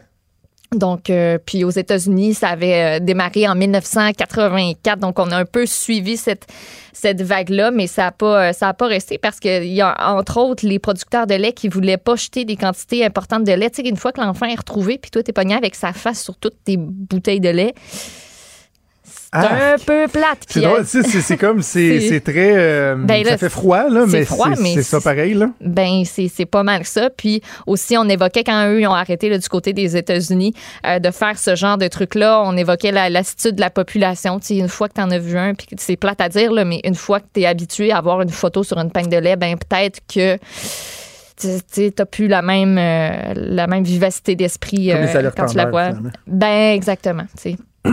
J'essaie de retrouver une notification euh, que j'ai vu passer tantôt pendant l'émission, Mm. mais là, je la retrouve pas. Euh, C'est en Australie, là, une, distribu- une- une disparition qui a fait euh, la Ah, petite oui, la Maddie petite ou. Madeleine. Ma- Ouais. Madeleine. Attends, Ils pensent l'avoir de le- retrouvé. C'est ça que j'ai vu. Ben, que j'ai vu la, une- la police pense dit avoir en fait des, des preuves comme, comme quoi elle serait décédée. C'est ça, parce qu'elle avait son jamais été retrouvée. Attends un peu. Maddie McCann. Oui, Attends c'est ça. Je suis en- train de te. Ses parents, il me semble que ses parents ça. étaient soupçonnés de, depuis. euh, Il y a eu un paquet de gens qui ont été soupçonnés. Puis il y a Mm. même eu. euh, c'est elle qui fait l'objet d'un documentaire par- euh, sur Netflix, hein, je pense. Ça se peut Je pense que oui. Mais euh, la police qui aurait, euh, qui aurait des, de bonnes raisons et des preuves là, de croire que ben elle aurait, elle serait décédée. Puis euh, dans les derniers jours aussi, là, on parlait qu'on avait un suspect en vue. Oh, OK. Ouais. Donc, euh, ça va être euh, à suivre dans l'actualité internationale. C'est sûr que ça va faire jaser. OK. Euh, tel que promis, euh, tu vas nous parler de la nouvelle chandelle de Gwyneth Paltrow. Euh, t'as-tu des idées? Joe, Pour son nom? j'avais plein d'idées. Il y en a Ouais. plein que je suis pas sûr que je veux dire à la radio, mais je vais, euh, je vais aller d'un guess. Euh, Sweaty Gwynny. Peux-tu mettre des bruits de criquet? Non, mais genre, on peut remplacer Gwenny par euh, bien, bien d'autres choses. Oui, merci. Non, ça se pas toi. Tu souhaites Gwenny? Je sais pas. Écoute, c'est ça. C'était quoi le nom de sa, sa précédente chandelle? This smells like my vagina. Ben là, ça sent comme mon vagin. m'excuse, mais on est pas mal dans une traque commune, là. Ben, Sweaty elle est Gwenny? restée un peu dans le même track, mais elle a juste mis comme. Comme mis un pied en dehors de la track. Euh, donc, la, la nouvelle chandelle s'appelle This smells like my orgasm. Ça se sent comme mon orgasme. Puis sur la boîte, Hey, on- il y a des petits feux d'artifice, puis tout. Fait que c'est ça. Excusez, là, mais ça sent quoi un orgasme? Ben, achète la chandelle. Écoute, euh, Gwen, Non. elle l'a trouvé. Mais non, mais elle est vraiment là, elle est rendue tordue, cette femme-là, parce que Oui. on, fais- on fait des blagues, là, mais pr- premièrement, on a son, son pendant québécois là, avec euh, Jacinthe René, Mhm. qui vend euh, des produits santé euh, relativement louches, là, qui soulèvent euh, beaucoup de questions. Puis même Jacinthe René avait fait face à un bon vent de face là, sur des produits dont elle faisait la promotion, qui supposément nous euh, mettaient dans des bonnes prédispositions pour se protéger contre la COVID-19. Là. Ouais, il y a eu d'autres euh, affaires aussi par rapport de euh, ouais, à des bébés, à la manière dont on peut guérir certaines affaires. Ben, c'est ça. Mais Gwyneth Paltrow, là, écoute. euh, D'ailleurs, est-ce que son, son émission, ça a-tu été retiré sur Netflix? Non, c'est toujours là. Aux dernières nouvelles, c'est toujours là. J'avais commencé à écouter un peu de certains épisodes, mais je je suis comme pas convaincue. Tu sais, elle, ce qu'elle explore, c'est toutes les méthodes alternatives. Ouais. Fait que, tu sais, ils s'en vont euh, dans un endroit super froid, puis ils font, euh, ils se baignent dans le gros, gros froid, puis là, t'as plus froid finalement, au final, euh, en tout cas. Ben, c'est ça. En Comme certains pensent qu'on peut guérir le cancer avec des, des prières, mettons, là. Ouais. Euh, C'est toujours un peu particulier. Bon, ben, coudon. Euh, Ben, vous la l'aurez chandelle si appris, vous hein, voulez. Moi, je vais. moi, il y a quelque chose, là, tu sais, vanille, mettons. Une bonne Mettons, chandelle, oui. vanille, tu ça fait encore la job. Mm. Hey, ce soir, manquez pas ça, mais manquez-le si vous voulez, là. Mais. Parce que je suis pas sûr de ce que ça va donner. Le débat euh, des candidats à la chefferie au Parti conservateur en français. Oui, Allez voir euh, hein. l'article que le collègue Michael Labranche, entre autres, euh, a fait. Là. On a vu des petites vidéos. C'est comme des, des pre-game shows Yeah. là, où on voit leur français. Il y en a qui se sont améliorés. Euh, Peter McKay semble s'être amélioré, mais j'ai hâte de voir dans, dans une joute politique ça va comment ça va se passer? Ça se peut que ce soit légèrement pathétique. Euh, mais vous n'êtes pas obligé de l'écouter. Là. Au pire, là, on vous sortira des extraits on regardera Parfait, tu vas nous sortir ça, mon cher Jonathan. oui, oui, oui, absolument. Je, je, je serai au rendez-vous. Ouais, un gros merci euh, à toute l'équipe pour euh, leur patience avec mon moi aujourd'hui. Deux animateurs forts dissipés, mais ça fait du bien de rire. Alors, euh, merci à Achille Moinet à la mise en onde, à Mathieu Boulet, à Frédéric Mocoll à la recherche. C'est Sophie Durocher qui s'en vient. On vous souhaite une excellente journée. On se retrouve demain à 10h. Salut.